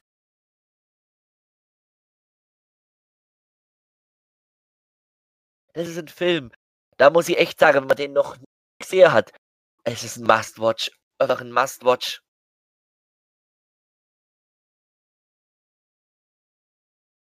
Oder? Phil? Ja, hallo? Ja? Felix? Okay, das ist schnell. Gut. Ich habe gesagt, der Film ist ein Must-Watch. Ja, auf jeden Fall. Also nicht nur innerhalb von der Filmografie von Sony, sondern allgemein. Also den sollten wir wirklich mal gesehen haben. Das ist ein allgemeiner Must-Watch. Vor allem, weil das halt dieser eine Film von Sony ist. Die haben noch ein paar andere, aber das ist der, der für mich am meisten, wo ich halt dieses Herzgefühl habe. Und ich muss ehrlich sagen, ich habe nicht gewusst, dass es ein Sony Animation Pictures Film ist. Ich habe mir immer gefragt, woher der Film kommt, von welchem Studio. Da habe ich gedacht, dass Sony Animation Pictures einen so fähigen Film machen kann. Überraschend, echt, ja. Echt wahr. Weil der ist so herzig. Der ist für mich, der ist für mich das, das, wie sage ich das jetzt? Der ist für mich das, das ich einfach unverbesserlich von Illumination. Auf dem Niveau ist der für mich. Ja, ja. Der kommt für mich jetzt zwar nicht an Pixar ran oder an Dreamworks leider, aber der ist schon auf einem sehr hohen Niveau. Da fehlt nicht mehr viel, ehrlich gesagt. Es gibt's auch nicht oft, dass ein Animationsfilm so sehr eine eigene Welt kreiert und so sehr einfach das macht, worauf sie Bock haben. Das ist Ja, halt bei dem Film genau. echt gut. Und vor allem aber auch, dass er alle Gefühle rüberbringt. Es gibt, einmal hast du in dem Film als Zuschauer das Gefühl von Wut, weil du auf diesen Bürgermeister sauer warst. Du bist traurig, weil es einfach manche richtig traurige Szenen gibt. Du bist richtig fröhlich, wenn es viel zum Lachen gibt. Du fühlst dich richtig, du bist richtig angespannt, wenn es spannend wird. Ja. Und du bist nie, das ist halt einfach, ich muss halt einfach nochmal das sagen, aber wie ich schon gesagt habe, das ist einer von den wenigen Filmen, den es gibt, der nie langweilig ist. Der Film ist nie langweilig, das haut mir echt vom Hocker. Ich habe den das erste Mal auf DVD gesehen, ich war total begeistert, wirklich. Immer, absolut. Muss man gesehen, aber okay. Ich höre auf zu, ich höre auf mit meinem Fanschwärmer. Ich sollte klar sein, dass ich diesen Film lieb. Ja. Und der war auch, muss man sagen, ein großer Erfolg. Äh, hat am Ende ein Plus von 100 Millionen eingebracht. Gut, ist jetzt kein riesen, riesen, riesen Erfolg, aber ist ein großer Erfolg. Und für Sony war es ja dann auch mehr zu sagen, okay, wir machen daraus eine Fortsetzung und die ähm, TV- oder Streaming-Serie, whatever. Klar, aber glaube ich erst ein bisschen später. Ja, Aber was ich auch noch sagen muss zu diesem Franchise ist halt, der Trailer war damals so genial, weil dieser Trailer, erinnerst du dich an den Trailer, weil in diesem ganzen Trailer siehst du hauptsächlich Szene aus dem gegen Ende des Films, wo diese ganze ja, Essenskatastrophe schon am Laufe ist. Du siehst in dem Trailer und in der ganzen Trailer-Szene kaum Szenen, die zu Beginn dieses Films spielen. Der Film Mhm. spielt mit der Erwartung, wann kommen diese Essensszenen. Ja. Und ich muss ehrlich sagen, eine andere Szene, die ich auch richtig toll finde, muss ich noch schon sagen, ist die Szene mit dem Restaurant, nachdem man das Restaurant baut hat, wo dann von oben immer das Essen kommt. Wo quasi oben das Restaurant offen ist und da kommt als Essen direkt auf den Teller geflogen. Die fand ich auch richtig toll. Ja. Aber gut, gehen wir zum nächsten Film. So, der nächste Film, den Sony Animation mitproduziert hat, den mag ich gar nicht, weil er mit dem Source Material in meinen Augen einfach total unwürdig umgeht. Die Schlümpfe aus dem Jahr 2011. Ich muss jetzt mal, ich muss jetzt mal was sagen. Äh. Ich bin, ich bin generell ja kein Fan von den schlimmen Filmen von Sony Animation, aber ich finde, der erste ist nicht so schlimm wie alles, was danach kam. Boah, aber mir geht das schon auf den Sack, was sie aus den Figuren gemacht haben. Also, ich war jetzt nie ein riesiger Schlumpf-Nerd oder so, aber dass die da einfach so Schlümpfe dazu erfunden haben und, ah, Also, und der Humor, das ist so zeitlich begrenzt. Der Film wird ins, der funktioniert eigentlich jetzt schon immer wirklich, manche Gags. Und was mich auch jetzt ankotzt an dem Film, was ich ganz, ganz schlimm finde, wie, wie viel Product Placement die da eingebaut haben, ist unglaublich in dem Film. Das ist echt der Unverschämtheit eigentlich. Das kann ich ehrlich gesagt nichts zu sagen, weil das erste Mal, wo ich diesen Film gesehen habe, das war, da gab es ein Kino in, in unserer, da wo in der Stadt, in unserer Stadt in der Nähe, da gab es quasi so frei. den zeigt. Mhm. Und diesen, den habe ich dann da gesehen. Und da war ich fand ich okay, ganz okay, da war ich noch ein kleines Kind, ganz so ernst gesehen, aber eine Sache, die mich von Anfang an genervt hat, weil ich damals schon in, in, in so Sachen wie Stimme und Zeug drin war, war die Synchro von dem Film. Ich weiß, dass die meisten Synchronsprecher von früher nicht mehr am Leben waren, beziehungsweise das nicht mehr sprechen konnten, aber man hätte doch wenigstens die Stimme ein bisschen so pitchen können, wie sie damals in der TV-Serie waren. Dann hätte dann wäre das gar nicht so arg auffallen, dass das nicht die gleichen Sprecher sind. Aber ich meine, du kannst doch nicht Papa Schlumpf eine so tiefe Ja, Filme geben. Mal im Ernst. ja, aber ich, äh, die Synchronisation ist für mich jetzt das geringste Problem an dem Film. Ich fand auch so bescheuert, warum muss man dann so eine, so eine menschliche Hauptfigur da haben, wie diesen Neil Patrick Harris? Passt einfach nicht rein in meine Augen, ist, ist einfach ein ganz dummes Produkt, was auch den Test der Zeit nicht überstehen wird. Das ist ja im Prinzip jetzt schon vergessen.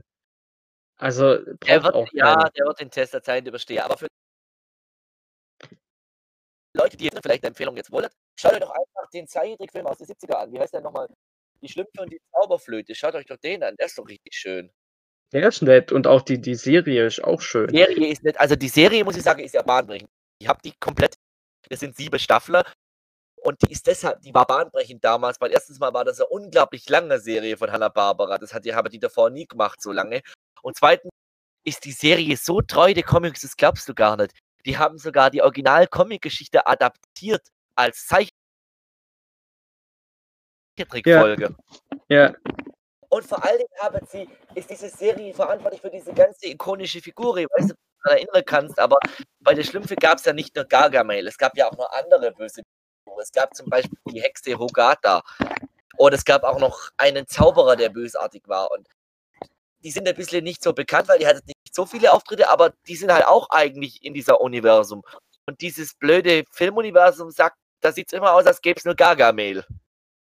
ja, und irgendwie die Porträtierung von Gargamel hat mir auch nicht gefallen, ehrlich gesagt. Und außerdem, die Figuren sind dann nicht so gut porträtiert. Ja, also Papa Schlumpf hat eine viel zu tiefe Stimme. Dann sind ein paar Figuren dabei, die ich nicht mag. Und dann dieser schottische Schlumpf. Oh ja, so unnötig. Oder oh, da gab es nicht auch einen Cooley hieß oder sowas, der dann. Ja, aber diesen Erzählerschlumpf. Nee, also der, der Film hat keinen Platz in meinem Herzen. Den will ich auch nie wieder sehen. Weißt du, es braucht auch nicht mal mehr Schlümpfe. Noch mehr Schlümpfe, weil das Ding ist ja so, die Comicserie läuft ja noch Ja, erfunden, aber die werden halt getreu erfunden. Die sind originalgetreu, das kann funktionieren. Du kannst zum Beispiel einen Schlumpf erfinden, der Dr. Schlumpf ist. Aber nicht, weil der jetzt so dumm, weil der jetzt Dr. Schlumpf von Anfang an war, sondern weil der halt zum Dr. Schlumpf wird. Es gibt zum Beispiel eine Geschichte, möchte ich kurz ansprechen, die wirst du vielleicht kennen. Äh, die heißt äh, König Schlumpf, wo es darum geht, dass quasi ein Schlumpf sich zum König machen lässt. Und der Mhm. errichtet Diktatur innerhalb von Schlumpfhause. das ist eine krasse Geschichte, ja. Die ist krass. Oder es gab auch noch eine andere Schlümpfe, das war diese Rassismus. Schlümpfe. Es gab diese Geschichte mit diese, es gab so schwarze Beere und wenn die Schlümpfe davon gegessen haben, dann haben die sich halt in Schwarzschlümpfe verwandelt, so eine Art Zombie-Schlumpf. Das gab's doch, glaube ich, der, der erste Band, der erste Comicband. Da gab's doch auch. War die erste Geschichte, ja. Ja, Aber so, die, die, ist richtig gut. Aber ich muss auch sagen, diese Geschichte mit dem Königsschlumpf ist großartig. Da gibt es übrigens auch eine Zeichentrickfolge, wurde auch adaptiert. Sollte man sich anschauen, ist richtig gut. Ja. Weil das so weit, dass quasi dann quasi eine kleine Riege von Schlümpfe quasi den Widerstand etabliert und versucht, Schlumpfhause zu Ja. retten. Ich habe nämlich die Schlümpfe immer als was gesehen, was nicht nur kindlich sein muss, sondern was auch ein bisschen mehr ist. Was auch Sozialkritik enthält. Natürlich. Und ich, wenn man sich, wenn man sich auch mal überlegt, dass die Schlümpfe ja ursprünglich mal aus der Johann und Pfiffikus-Reihe entsprungen sind. Das weißt du? Wow, Ja. weißt du? Oh gut. Weil dann, ich, Die, die, die, ja, die Verbindung dazu, Johann und Pfiffikus war ja nicht wirklich unbedingt eine Kinderreihe. Also von dem her finde ich das auch blöd, wenn man die Schlümpfe so. aber ich sehe halt, ich kenne nicht alle Johann und Pfiffikus Alba, aber was ich halt immer so toll fand, war so, bei der Schlümpfe hat mir immer so toll gefunden, gefunden ist, die Welt, in der die leben, das ist so eine Art Märchenwelt. Da gibt es auch Burge und Schlösser und Riese und Drache und Könige und so weiter. Ja, ja. Und was ich aber auch toll fand, und das muss ich jetzt auch noch, auch noch kurz ansprechen, Fanny, wenn du gerade schon Johann und ansprichst. Die alte Hanna-Barbera-Serie hatte eine eigene Staffel. Die hieß Johann und Pfiffikus treffen auf die Schlümpfe. Die lief in Deutschland als eigene Serie, beziehungsweise lief auch manchmal als Folge innerhalb. Eigentlich war das geplant, dass es pro Staffel eine dieser Johann und Pfiffikus-Folge gab. Und bei uns lief die aber als eigene Serie. Wie gesagt, Johann und Pfiffikus treffen die Schlümpfe, aber, aber es war halt eigentlich durch, durch die Staffel durch lief diese Folge. Und du musst vorstellen, Hanna-Barbera hat sich die Mühe gemacht, jedes Abenteuer aus den Comics zu adaptieren, wo die auf Johann und Pfiffi treffen. Genau genommen haben Mhm. Die sogar die ganze Johann und Pfiffikus Geschichte adaptiert. Das kann man sich anschauen. Das ist eine eigene Folge, das ist richtig schön. Es ist halt, es ist halt ein bisschen krass, dass die ähm, Schlümpfe dann irgendwann über die eigentliche Reihe Johann und Pfiffikus sowas von hinausgewachsen sind, dass man Johann und Pfiffikus eigentlich viel, viel, viel weniger kennt als die Schlümpfe. Das Obwohl stimmt, das eigentlich die Ursprungsreihe ist. Das ist irgendwie schon stimmt. krass. Das stimmt schon, aber man muss auch sagen, diese und Pfiffikus, äh, diese Comicreihe kann man sich immer noch lesen und wie gesagt, das Closeste, also das Nächste, woran wir gekommen sind an eine Johann und Pfiffikus TV-Serie, ist das, was es bei den Schlümpfe da gab. Ja. Und man kann vielleicht, man sollte vielleicht auch noch sagen, in meine Augen, ich sehe die Schlümpfe halt immer als ein Abbild unserer Welt. Also was ich sagen will ist, das Schlumpfdorf an sich, das ist ein abgeschlossener, also es ist nicht immer abgeschlossener, weil es können ja auch andere Individuen da hinkommen und die Schlümpfe können da auch raus. Aber in der meisten Comic-Geschichte ist es so, dass das Dorf an sich ein abgeschlossenes Dorf ist, wo die in sich drinnen für sich leben und wo das Ganze dargestellt wird wie ein Mik Mikrokosmos, der quasi Sachen parodiert, die in unserer Welt passiert, passiert. Ja, Wie zum Beispiel Diktatur, wie zum Beispiel irgendwie, irgendwie eine Weltwirtschaftskrise oder so Zeug. Deshalb, ich habe leider nicht so viel Schlumpf-Comics, aber das ist so Sache, da kann man wirklich sagen, das sollte man sich vielleicht mal näher anschauen, wenn man mal Zeit hat, wenn man Lust hat. Die Serie ist auch ganz gut. Also wir schweifen jetzt ein bisschen ab. schaut euch das an, lest es, aber ignoriert diesen Film. Ja. Ignoriert diesen Film. Ignoriert den besser, genau. Ganz, ganz kurz, was, was ich traurig finde. Dieser Film ist der zweitgrößte Erfolg, den Sony Pictures Animation je hatte. Finanziell. Der Schlumpffilm. Ja! Ach du Gott. Also der hat äh, äh, ein Budget von 200 Millionen und Einnahmen von über einer halben Milliarde. 564 Millionen US-Dollar. Das macht einen Gewinn von 364 Millionen US-Dollar. Ganz kurz. Der Film krank. gehört, gehört unter Animationsfans zu den schlechtesten Comic-Adaptionen. Übrigens, ja, okay, das, das, schreibe, das Thema schreiben wir mal auf. Das will ich auch, das will ich auch mal noch besprechen in einem Podcast. Schlechteste Comic-Adaptionen von Filmen. Das müssen wir nicht mal machen. Egal. Okay, echt mal Liste machen. Also, okay, ich merke mir das mal. Ich spreche das Ja. so nicht, wenn ihr irgendeine Idee habt, sondern ich mache mir da eine Liste. Dann haben wir Ja. da auch. Egal. Jedenfalls, lass uns zum nächsten Film übergehen, weil das war gerade das war schon schlimm genug.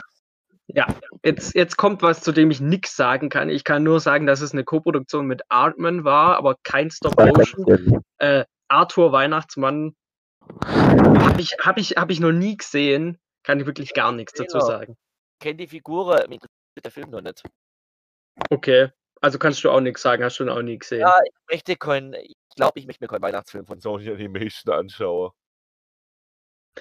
Ja, Also äh, irgendwie, äh, also äh, was mich halt wundert, also ich meine, Artman, das haben wir ja bei der Dreamworks-Folge gesehen, die haben ja Flutsch und Weg, war ja auch ein reiner Animationsfilm.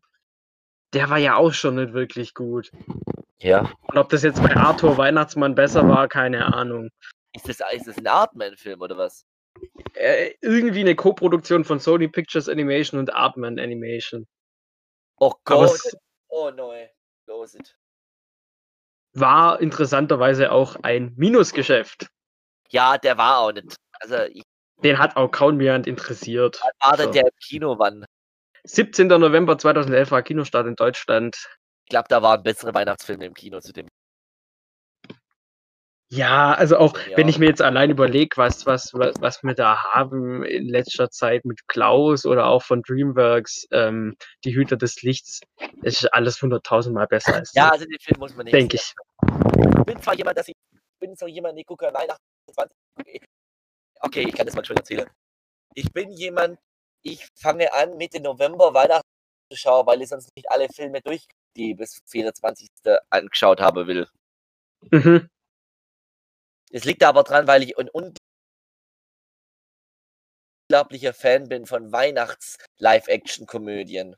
Kleiner, kleiner Watch-Tipp: Bad Moms 2. Okay. Machen wir weiter. Machen wir weiter. Äh, das nächste war wieder eine Koproduktion mit Artman, aber ein Stop-Motion-Film und den fand ich richtig klasse. Die Piraten, ein Haufen merkwürdiger Typen, erschienen am 29. März 2012. Ich muss sagen, ich habe den noch nicht gesehen, aber ich kenne den Trailer. Ich glaube, der ist, ist der gut. Also ich finde den ganz toll, muss ich sagen. Also ich kann ja mal kurz anreißen, worum es geht, weil ich den auch vor ein paar Monaten oder Wochen mal gesehen habe. Ähm, also du hast quasi diesen Pirat, äh, Piratenkapitän mit seiner Crew und er ist halt ein ziemlicher Loser und kriegt nichts auf die Reihe und dann gibt es eben diesen Wettbewerb, er will Pirat des Jahres werden. Mm. Und dazu reist er eben nach London und will in den Tower of London einbrechen. Ähm, Problem ist aber, die Queen Victoria hasst Piraten und will die am liebsten alle umbringen lassen. So. Und ähm, der Piratenkapitän hat eben sein geliebtes Haustier, einen Dodo. Und jetzt will ich das so verpacken, dass man sich den Film auch noch angucken kann. Da kommt es eventuell zu einem Tausch, an dem dann auch ein gewisser Charles Darwin beteiligt ist. Und naja, und am Ende geht es dann vielleicht darum, diesen Dodo wieder zurückzugewinnen oder so ähnlich. Das will Sag ich jetzt mal, ganz Charles. Darwin. Reden Ja, wir da von der historischen Person Charles Darwin. Ja, von der Person reden wir. Und die wird ziemlich ins Lächerliche gezogen in dem Film. Okay. Also nichts für Leute. Ja, ich meine, man macht sich jetzt nicht über die Evolutionstheorie oder so lustig, aber ich kann es ja vorweggeben. Der, der steht in dem Film total auf Queen Victoria und das führt zu einigen ziemlich peinliche Momente für den. Äh, Aber es ist, es ist ein richtig britischer Humor, finde ich. Er spielt ja auch in London zu großen Teilen. Ich finde den gut. Ich finde den gut. na, britischen Humor müsste bitte nicht schwarz sein. Hier Sache, wenn der schwarz wäre. Ja, es ist halt, ja, allein durch das Setting. Aber man muss auch sagen, was mich äh, relativ gewundert hat, also danach hat Artman nicht mehr mit Sony zusammengearbeitet, sondern mit bei uns in Deutschland mit Studio Kanal. Keine Ahnung, wie das international aussieht. Ähm, aber der Film war jetzt auch kein großer Erfolg. Der hat am Ende 23 Millionen plus gemacht. Die haben echt oft ihren Distributor gewechselt. Stimmt. Artian muss man jetzt mal sagen. Das habe ich nicht kommen dass die so oft ihren Distributor gewechselt haben. Wobei von Sony würde ich auch weggehen, wenn ich könnte. Okay. Was ist? Von Sony würde ich auch weggehen, wenn ich könnte. Also du hast gesagt, auch weg. Ich habe ich hab verstanden, Ja. nicht. Doch. Auf jeden Fall, okay. Also tut mir leid, ich kann da jetzt nichts weiter zu sagen. Vielleicht geht Ja, ja. Film. Der nächste Film, den finde ich auch ordentlich. Schöner Animationsfilm.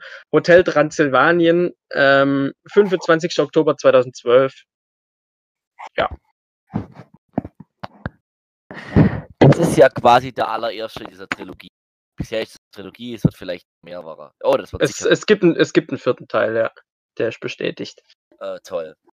Also dieser Film bringt uns in dieses Genre hinein und um kurz auf, äh, also die Story ist ja quasi die, du hast quasi diese, du hast quasi diesen, diesen äh, Tourister oder fast schon, der irgendwie in dieses Hotel Transsilvanien landet und der verknallt sich in diese Mabel, ich glaube Mabel heißt sie,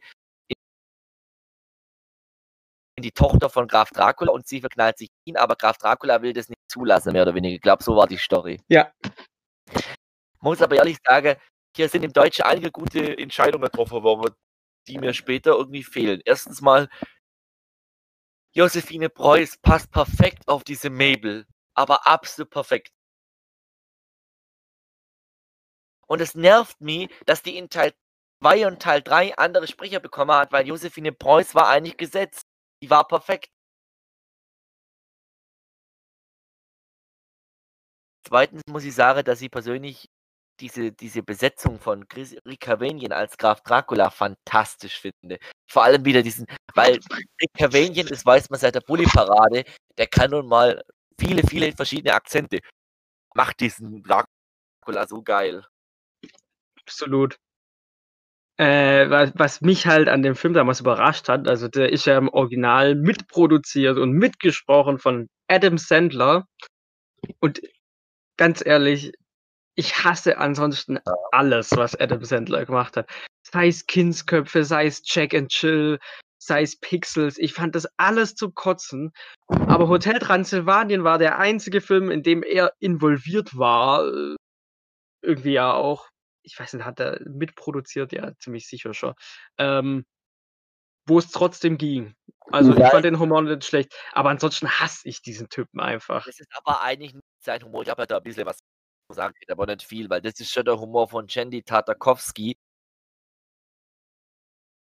Als Holer, weil, wie gesagt, ich glaube, das schon mal angesprochen, aber Jandy Tartakowski ist halt der Macher, ist halt schon ewig lang in dem Business drin. Der hat die fünf- oder sechsstaffelige Serie Dexters Labor von Cartoon Network produziert. Der hat die Powerpuff Girls mit sechs Staffeln produziert bei Cartoon Network. Der hat, und der hat auch Samurai Jack, eine sehr erwachsene Serie, produziert für Cartoon Network und Adult Swim. Der ist voll im Business drin, der weiß, was er macht. Ja, Und der der, also, Figur. ja. Was ich aber mich gefragt habe, ist denn mit der Verwertung war, weil ich hatte ja auch die ganze äh, Zeit so bei dem Film das Gefühl, dass die irgendwie die Universal Monsters benutzen wollten, weil es hatte so den Eindruck, es gab hier voll viel Parodie oder Anspielungen auf Universal. Das ist ja Dracula, du hattest den Blob, du hattest den Werwolf, du hattest Frankenstein, du hattest Mumie, du hattest eigentlich die ganze Viecher aus Universal. Ich habe mir bis heute gefragt, warum die die nicht verklagt haben. Ich kann es dir nicht genau sagen, aber die, ob, ob ähm, Universal wirklich an den Figuren an sich die kompletten Rechte hält oder ob die nicht sowas so nach einer gewissen Zeit sind ja die meisten Sachen irgendwie frei, so wie Sherlock Holmes oder sowas. Ich weiß es nicht, das kann ich dir nicht sagen. Jedenfalls finde ich diesen Film wirklich sehr schön. Das ist eine ganz schöne Komödie, die kann man sich anschauen, die macht Spaß, die Figuren sind toll, jede einzelne Figur wird wunderbar etabliert. Die Sprecher, wie gesagt, Josephine Preuß und äh, Elias Mbarek, die passen einfach so wunderbar nebeneinander als die beide Rolle. Das ist einfach toll besetzt. Ja, Ich finde auch die Nebencharaktere genug äh, Niere. Das ist halt, das ist halt die Gang von Dracula. Das wird im ersten Teil noch nicht ganz so klar, weil im ersten Teil sind sie halt eher noch, glaube ich, die Bedienstete beziehungsweise die die äh, Gäste vom Hotel, aber es wird je mehr du diese Sau Serie schaust, diese Reihe schaust, wird dir klar, das ist die Gang von Dracula. ja, ich muss aber jetzt schon als Spoiler vorweg sagen, dass mir der erste Teil in der Reihe mit Abstand der liebste ist. Also kommen wir ja nachher noch dazu. Aber der für sich genommen, Bin den ich finde ich nicht ganz sicher, ob ich das so sagen kann. Ich mag das. Ja, also ich kann, was ich sagen kann, ist, dass der Film ein ziemlicher Erfolg war. Äh, 200 Millionen plus, das ist viel. Das ist Ja. aber weniger als die Schlümpfe. Das ist irgendwie traurig, weil der Film besser ist. Okay. Naja. Ja, mal zum nächsten. Oh Gott. Es geht weiter. Die Schlümpfe 2. Nächstes 1. Jahr. August 2013. Gleich mal vorweg, weißt du, was mir an dem Film wirklich gut gefällt? Dass er Was dir? nur 147 Millionen Dollar plus gemacht hat, was 200 Millionen weniger sind als Teil 1. das heißt, er hat viel weniger eingenommen als der erste Teil. Ob du es glaubst oder nicht, ich finde die Story von dem Film gut. Also besser als die vom ersten. Das war doch das mit den grauen Schlümpfe, oder? Dass der Gargamel die. Das sind das Schlümpfe, die Gargamel erfunden hat, ja. Aber das, darum ging es mir nicht. Es ging mir mehr um diese Art Schatz, wo ich ganz interessant fand, wo die da von Land zu Land sind oder wie das war. Ich weiß es nicht mehr. Das ich erst den gesehen habe. Ich habe den nur ein einziges Mal gesehen. Ja, so war es bei mir auch. Ich kann nimmer viel zu der Handlung. nicht bliebe. Ich weiß halt, dass er diese zwei Schlümpfe da erfunden hat. Einmal ein weiblicher und einmal ein, ein, ein männlicher Charakter. Der eine ist braun und sie hat, glaube ich, blaue Haare. Das weiß ich. Und ich weiß nicht, dass die Schlümpfe immer noch gleich waren und so weiter. Aber ich weiß halt auch, dass der Film halt einfach. Ich finde, der Film ist besser als der erste Teil. Weil er ein bisschen steht. ist halt ein Schl- Sony Schlumpffilm. Was willst du denn erwarten? Ja. Ich glaube mich auch zu erinnern, dass ich den Stück weit bisschen besser fand als den ersten, aber ah, mich kotzt halt immer noch an, so eine Realverfilmung zu haben und dann.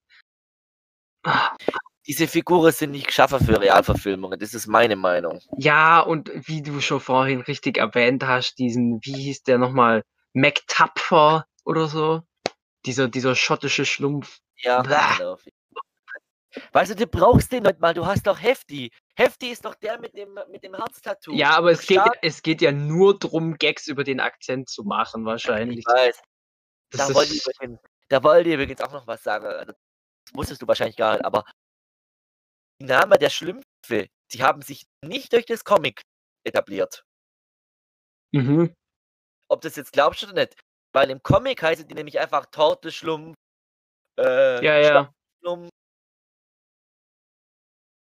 Papa ich glaub, so, Fina heißt er auch schon so, aber zum Beispiel heißt dann, der Brille-Schlumpf ist Schlaubi, aber die Namen, wie wir sie kennen, die kommen von Hanna-Barbara. Die kommen aus der Serie. Okay. Da kommen die ganzen Titel wie Schlaubi, Hefti, Clumsy. Das kommt alles aus der Serie, auch Torti. Und die Namen passen so gut. Deshalb muss ich ehrlich sagen, ich muss Hanna-Barbara und ich liebe das Studio, weil ich für so viel verantwortlich. Aber ich muss denen echt gut zollen, dass die das Schlümpfe noch mehr Charakter gegeben haben, als die eigentlich schon hattet. Ja, Ich finde das nämlich viel besser, als wenn du sagst, ist der Torte-Schlumpf, das ist der Brille-Schlumpf, das ist der starke Schlumpf. ja, ja, das stimmt schon. Aber das jetzt rein auf den Film beschränkt, der. Ja, Nee. also, dazu dem Film sage ich nicht viel Positives, weil ich weiß nicht nur, die Story war einigermaßen interessant und Gargamel war besser umgesetzt, aber an sich war der Film nicht wirklich gut. Ja, es ist. äh, Wir müssen irgendwo froh sein, dass es diese, diese Realverfilmung nicht mehr gibt. Und ja. Du sagst, oh Gott, du sagst was. Du wirst, oh Gott. Okay, machen wir weiter. Du wirst schon mal sehen, warum ich oh Gott gesagt habe. Ja, ja, da, da kam ja dann noch was, aber egal. Äh, Ja. Das nächste war schon wieder eine Fortsetzung, die ich nicht gelungen finde. Wolkig mit Aussicht auf Fleischbällchen 2. Weißt Ja. du, als jemand, der den ersten Film so sehr liebt, ich wollte diesen Film mögen. Ich wollte wirklich. Aber ich kann nicht. Ja, Letztens mal, ich hasse diesen Sidekick von diesem Bösewicht, dieses Äffchen oder was das ist. synchronisiert von Cindy aus Marzahn. Ich fies. Das ist so nervig. Und der Bösewicht kommt so aus dem, der kommt so aus dem Nix, das ist vollkommen klar. Allein wie dir die Figur ein wird, als dass es das große Idol ist. Das große Idol von, von diesem Erfinder da. Da ist dir vollkommen klar, der wird böse. Ja, Allein der Ke- das wie der aussieht charakterlich. Und das aller, das äh, vielleicht das Genialste daran ist nur, der hat im Deutschen die gleiche Stimme wie Doc Brown aus Zurück in die Zukunft. Das ist der Lutz Mackenzie. mhm. Das ist noch ganz witzig. Aber erstens mal, die Figuren in dem Film mehr oder weniger ein Schatten von dem sind, was sie davor waren.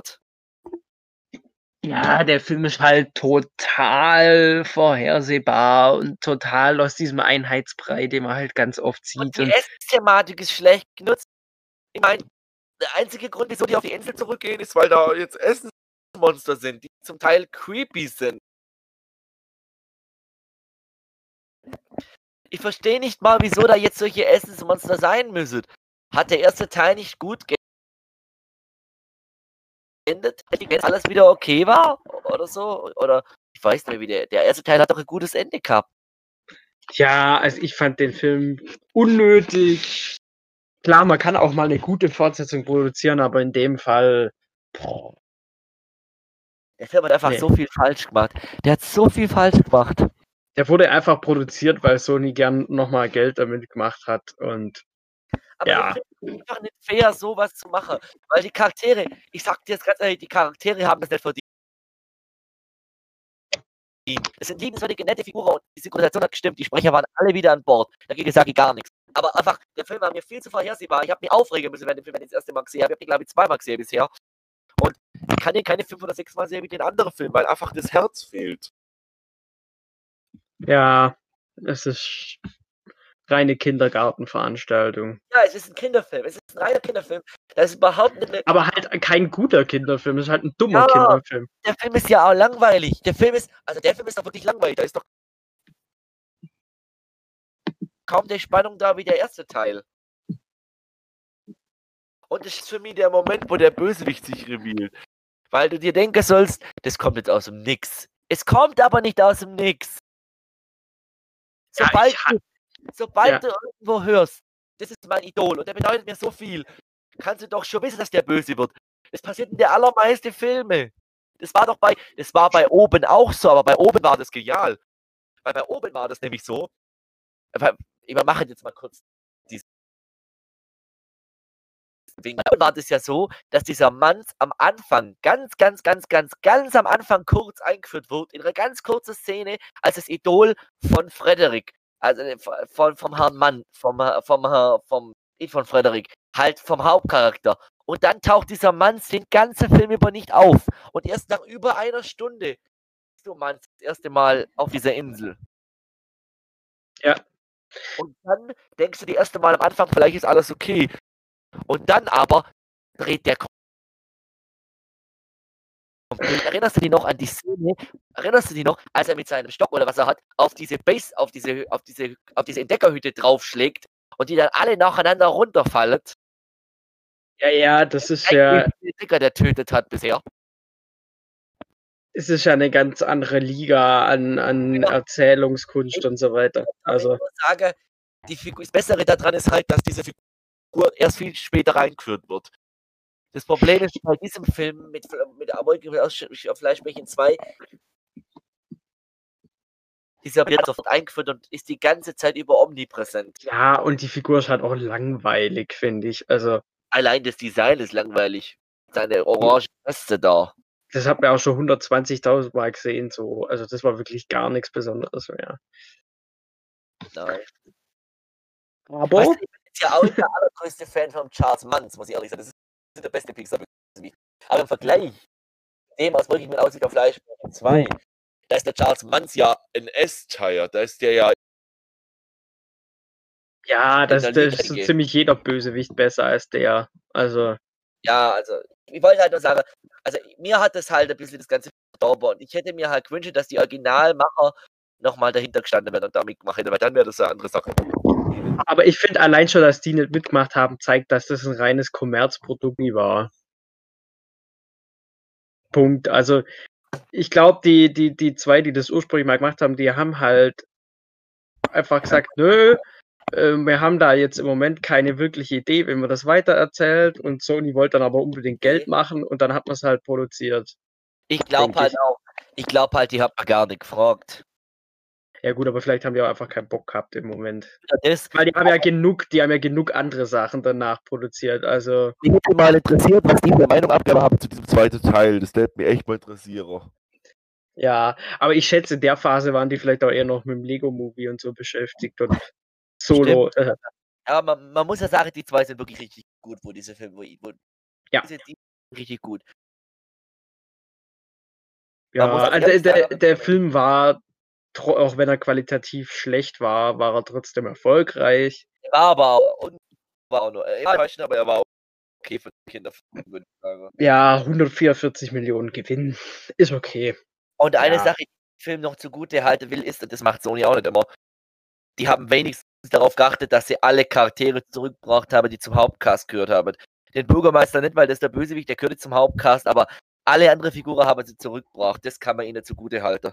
Ja, es ist jetzt kein, kein Direct-to-DVD-Film, so wie Jagdfieber 2 oder so, das merkt man schon. Aber hm, nötig war es nicht. Ne, es war nicht nötig. Der erste Teil hat es wunderbar abgeschossen. Ich, hat, ich muss ehrlich sagen, als ich den Trailer das erste Mal gesehen habe, den zweiten Teil, ich war sogar ein bisschen hyped. Ich dachte mir, vielleicht wird's was. Die- Ich mochte ja den ersten Teil, also ich hatte mich gefreut. Aber ich habe den dann hier an meinem Laptop das erste Mal gesehen und es war halt einfach, wie gesagt, es war einfach grütz. Okay, Sollen wir weiter? kann man glaube ich, immer schlimmer. So, jetzt sind wir zwei Jahre später, 2015. ja. Hotel Transsilvanien 2. Ähm, ich habe gerade nachgeguckt. In Okay. diesem Film hat Adam Sandler am Drehbuch mitgeschrieben. Ich mag den nicht. Und ich finde, das merkt man auch. Ich finde, das merkt man auch. Ich, ähm, Ich finde ich find bei dem Film einfach die Geschichte einfach nicht interessant. mh, Und das Update ist für mich, er hat einfach mal die zwei Hauptcharaktere aus dem ersten Teil rausgeschrieben. ja, Sandler, Sandler, Sandler. Ich mag ihn einfach nicht. Geil, ist es geil? Der erste Teil sagt von sich aus, und ihr Freund sind die Hauptcharaktere und der zweite Teil sagt drauf, scheiß drauf, wir schreiben die zwei einfach raus. Wir schicken die beide einfach in die Welt der Menschen und wir erzählen einfach eine Geschichte von denen und Dracula und seinem Opa. Und das war's. Wobei ich ja sagen muss, das einzig oder mit eine der guten Sachen an dem Film fand ich ja den Opa. Auch. Das fand ich eine gute Figur. Das ist, das, das ist, das haltet dem, das haltet dem Film zu. Der hat eine tolle Figur eingeführt und ich habe den Deutsche wunderbar gut besetzt mit Dieter Hallervorder.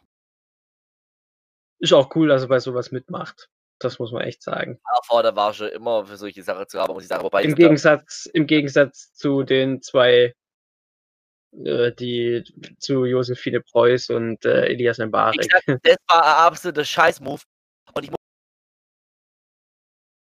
Ehrlich sagen, in Zukunft von der, von der Animationsfilmstudios, dass die da Kontinuität einhaltet bei der Filmreihe mit den Synchronsprecher. Weil das kotzt mir an. Sogar Illumination kann das. Denkst du, Illumination hätte sich traut, die ganze Hauptsprecher umzubesetzen? Das hätte sich halt einen Teufel getan. Die haben alle gleich klasse.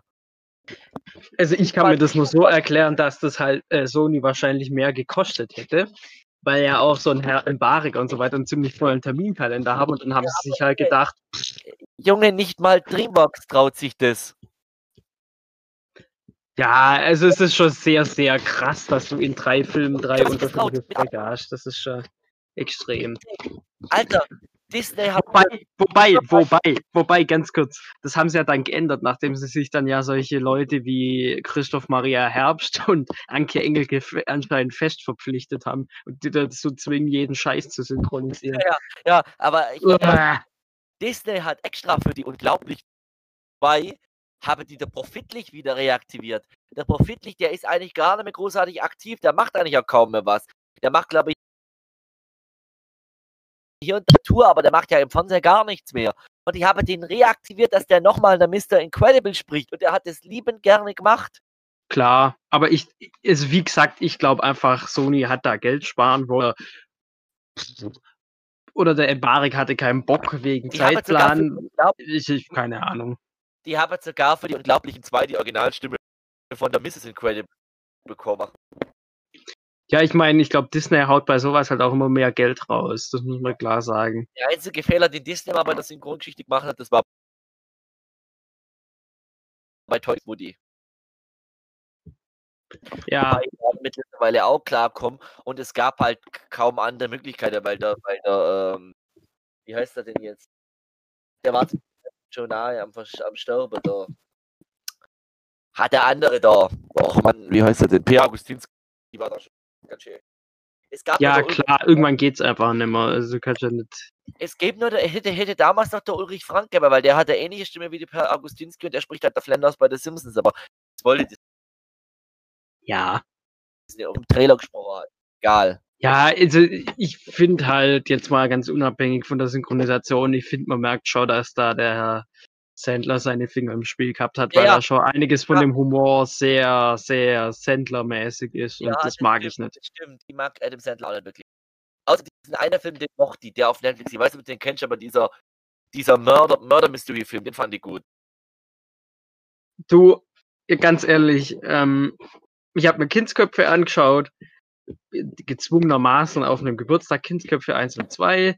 Fand ich beide scheiße. Dann habe ich mir mal Check and Chill angeschaut. Das ist vielleicht der schlechteste Film, Das den ich je gesehen habe. Filme. Schau dir mal diesen Murder Mystery Film an und dieser andere, der schwarze Kristall, dafür ist er sogar von Der, Kritik. der, der schwarze Kristall, den würde ich mir tatsächlich mal noch anschauen, weil er da ja nicht selber Regie geführt hat und das auch nicht selber geschrieben hat. Das ist Aber ein ich bisschen glaube, was er, anderes. auch- ich glaub, er hat bei dem anderen Film auch nicht selber Regie geführt.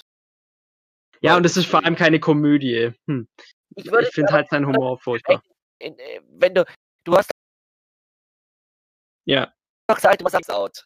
Dann schau dir vielleicht den Murder Mystery mal an, der ist nicht so schlecht. okay, ja, wenn mir nichts anderes einfällt. Aber allgemein, ich mag den Typ einfach nicht. Ja, ja, ich kann ihn nachvollziehen. Jedenfalls, ich verstehe deine Kritik an dem Film. Äh, ich, ich bin da voll bei dir, weil wie gesagt, ich mag das auch nur den Humor, den dieser Film hat. Und ich kann halt immer wieder sagen, ich will, dass Sony das mit den Synchronsprechern nicht mehr so macht, weil das hat mir so den Film versaut. Ich konnte den Film einfach kaum gehen, weil ich die ganze Zeit gedacht habe, die klingen einfach nicht gut, die sind einfach nicht professionell. Weißt du, Josephine Preuß ist nicht nur professionelle Sprecherin. Die hat Judy Hobbs in Zoomania synchronisiert und ich kannst du dir einen, kannst du dir einen vorstellen, der, der besser Judy Hobbs spricht als Josephine Preuß? Nee. Aber es ist natürlich auch lustig, dass, äh, weißt, würdest du jetzt in den USA leben, wäre das alles kein Problem. Ich weiß. Ich weiß, aber ich muss es trotzdem ankreiden und kritisieren. ja, klar. Das kannst du da nicht, das kann doch nicht sein. Das, das darf doch auch nicht passieren. Also wie gesagt, äh, ich muss aber auch sagen, dass der Mbare, glaube ich, danach äh, Szenen von Paddington nimmer großartig rumsynchronisiert hat. Also ich könnte mich nicht dran erinnern, Aber er hat gemacht, ich, ich habe ihm das abkauft. Ja. Ich meine, insofern war es vielleicht gar nicht so dumm, dass die zwei eh nicht mehr so wichtig waren in dem Film. Wie gesagt, ich, ich finde, der Film gewinnt dann am Ende ein bisschen was mit dem Opa und so. Das ist schon in Ordnung, aber das davor. Ja, gut. Okay. Muss noch sagen, dass es ein, ein Ja, okay, großer, großer Hit war. 325 Millionen Dollar Gewinn für Sony. Toll. Toll, Nächster toll. Film. Ja, Gänsehaut. 4. Februar 2016. großer Fan von dem Film. Keine Ahnung. großer Fan von dem Film. Kann Ich nur sagen, ja, Kennst du Gänsehaut von Ernst Stein, die Geschichte? nee, Ich kenne das überhaupt nicht. Ich lege Netflix auch, ich lege dir ans Herz, diesen Film anzuschauen. Okay. Erstens mal, Jack Black spielt in diesem Film diesen R.L. Stein, diesen Autor, und die Geschichte von ihm werden zu Leben erweckt. Und dieser Film, ich, ich rede jetzt nicht über die Fortsetzung, ich rede jetzt über diesen Film. Der Film ist einfach so ein großartiges Jugend-Horror-Abenteuer. Das ist so toll. Diese Kinder sind toll gemacht, äh, sind toll eingeführt, die funktionieren wunderbar, finde ich. Die Geschichte ist toll. Es tut mir leid, ich erinnere mich leider jetzt nicht mehr ganz so gut. Warte durch. Ich möchte darüber jetzt richtig gut urteilen, weil ich habe den gesehen und von dem Film war ich echt begeistert. Ich habe den morgens um 4 oder so gesehen. Wow. Und dann auch der zweite Teil, oder, ich- oder vielleicht war das, ich glaube, der um 2 und um 4 der zweite. Äh, ich will aber schön um diesen Film. Ich will über den Film richtig handeln, weil der ist echt toll. Also, das klingt jetzt vielleicht von mir komisch, wenn ich das sage, weil das ist so ein Realfilm mit Dings, aber der hat echt, echt ganz, ganz tolle Sachen. Mhm. Jetzt ist immer zu lang. Genau, der, der, äh, der, der, äh, der eine Junge befreit diese ganze Viecher, vor allem diese Puppe, der Slappy, der Bauch, die Bauchrednerpuppe. Mhm. Und die befreien all diese Viecher und diese Viecher leben, werden dann lebendig, äh, also diese Bücherfiguren aus den Büchern werden lebendig und die äh, greifen dann halt alles an. Mhm. Sozusagen. Mhm.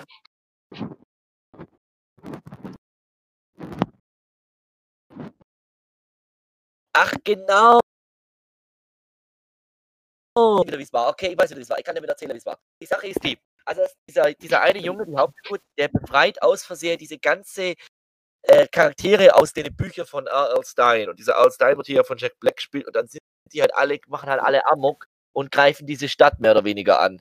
Und jetzt ist es so, um die zurückzubannen, muss man halt quasi alle, ähm, muss, man, muss halt dieser R.L. Stein eine neue Geschichte schreiben, wo er sie quasi für immer drin bannen kann. Ja. So, dann ist man ein emotionaler Faktor. Ich rede, ich, ich spoiler jetzt.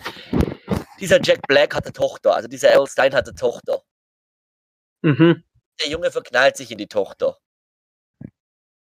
Und es gibt hier einen richtig heftigen Twist, den ich nicht kommen sehe habe. Es stellt sich heraus, dass diese Tochter auch eine aus einer Geschichte entstammt. Mhm. Sie auch eine dieser Erfindungen ist und dass, wenn er jetzt diese Geschichte schreibt, dass sie auch zurückgebannt wird. Mhm. Und das stellt dann gegen Ende relativ emotionale, äh, Ding, äh, emotionale Stille da, da, diese Sache. Und ich meine, ich meine, ich glaube, es wird irgendwie gelöst und es macht auch Sinn, wie es gelöst wird. Aber ich glaube, es, es, ist, es ist sehr emotional. Mhm. Guck alle, wie sieht der Jack Black heutzutage auslegt.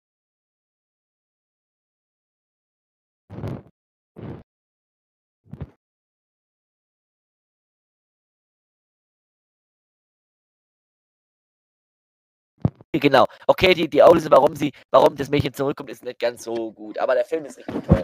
Weil einfach die, die Dynamik zwischen den Jugendlichen ist einfach toll. Deshalb finde ich den Film toll. Ja, nee, also ich habe damals ganz am Rande mitbekommen, dass der im Kino lief, aber Bitte es ist auch, es ist auch, es ist auch ähm, bisschen komisch. Also der hat irgendwo um die 120 gekostet und da hat 150 eingenommen. Das ist ja kein großer Gewinn. Also, aber sie haben ja dann noch einen Aber die produziert. Marke ist halt auch nicht bekannt. Also Gänsehaut ist nicht so, so, so bekannt. Ja, also sie haben dann auch beim zweiten Teil das Budget deutlich reduziert. Deshalb ist der zweite Teil auch Punkt, Punkt, Punkt, Punkt, Punkt. Aber Wobei der zweite Teil dann trotzdem weniger Erfolg macht. als er einfach Erfolg hatte.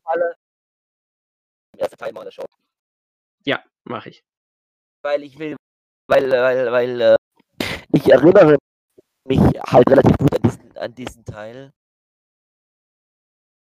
Also an diesen Film. Ich hatte den und ich habe wirklich, also ich hatte auch, ich habe auch Träne vergossen, ich bin ehrlich.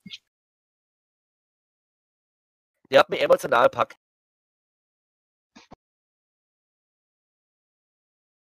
Ja. Ich kann dir dann auch nachher noch sagen, warum der zweite Teil nicht mehr so gut ist. Aber Da kommen wir noch dazu. Also wenn du äh, halt, wenn du, wenn du halt einen schönen Kinder, äh, einen schönen Kinder-Horrorfilm sehen willst, wo halt die Dynamik zwischen den Hauptdarsteller einfach fantastisch ist. Ja. Ja, ich guck mal, ob Dann ich den mir irgendwo an. anschauen kann. Ja. Gut, Okay. aber weiter. So, das nächste weiß ich jetzt nicht, ob ich den jetzt als Sony Animation Film listen kann, weil es eigentlich keiner ist. Aha, was? Tatsächlich. Äh, Angry Birds ist, also der erste Teil ist kein Sony Pictures Animation Produktion, sondern eine von dieser Spielefirma Rovio oder wie die heißen.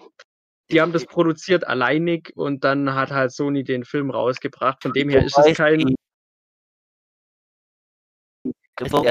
die die Spiele gemacht hat. Ja.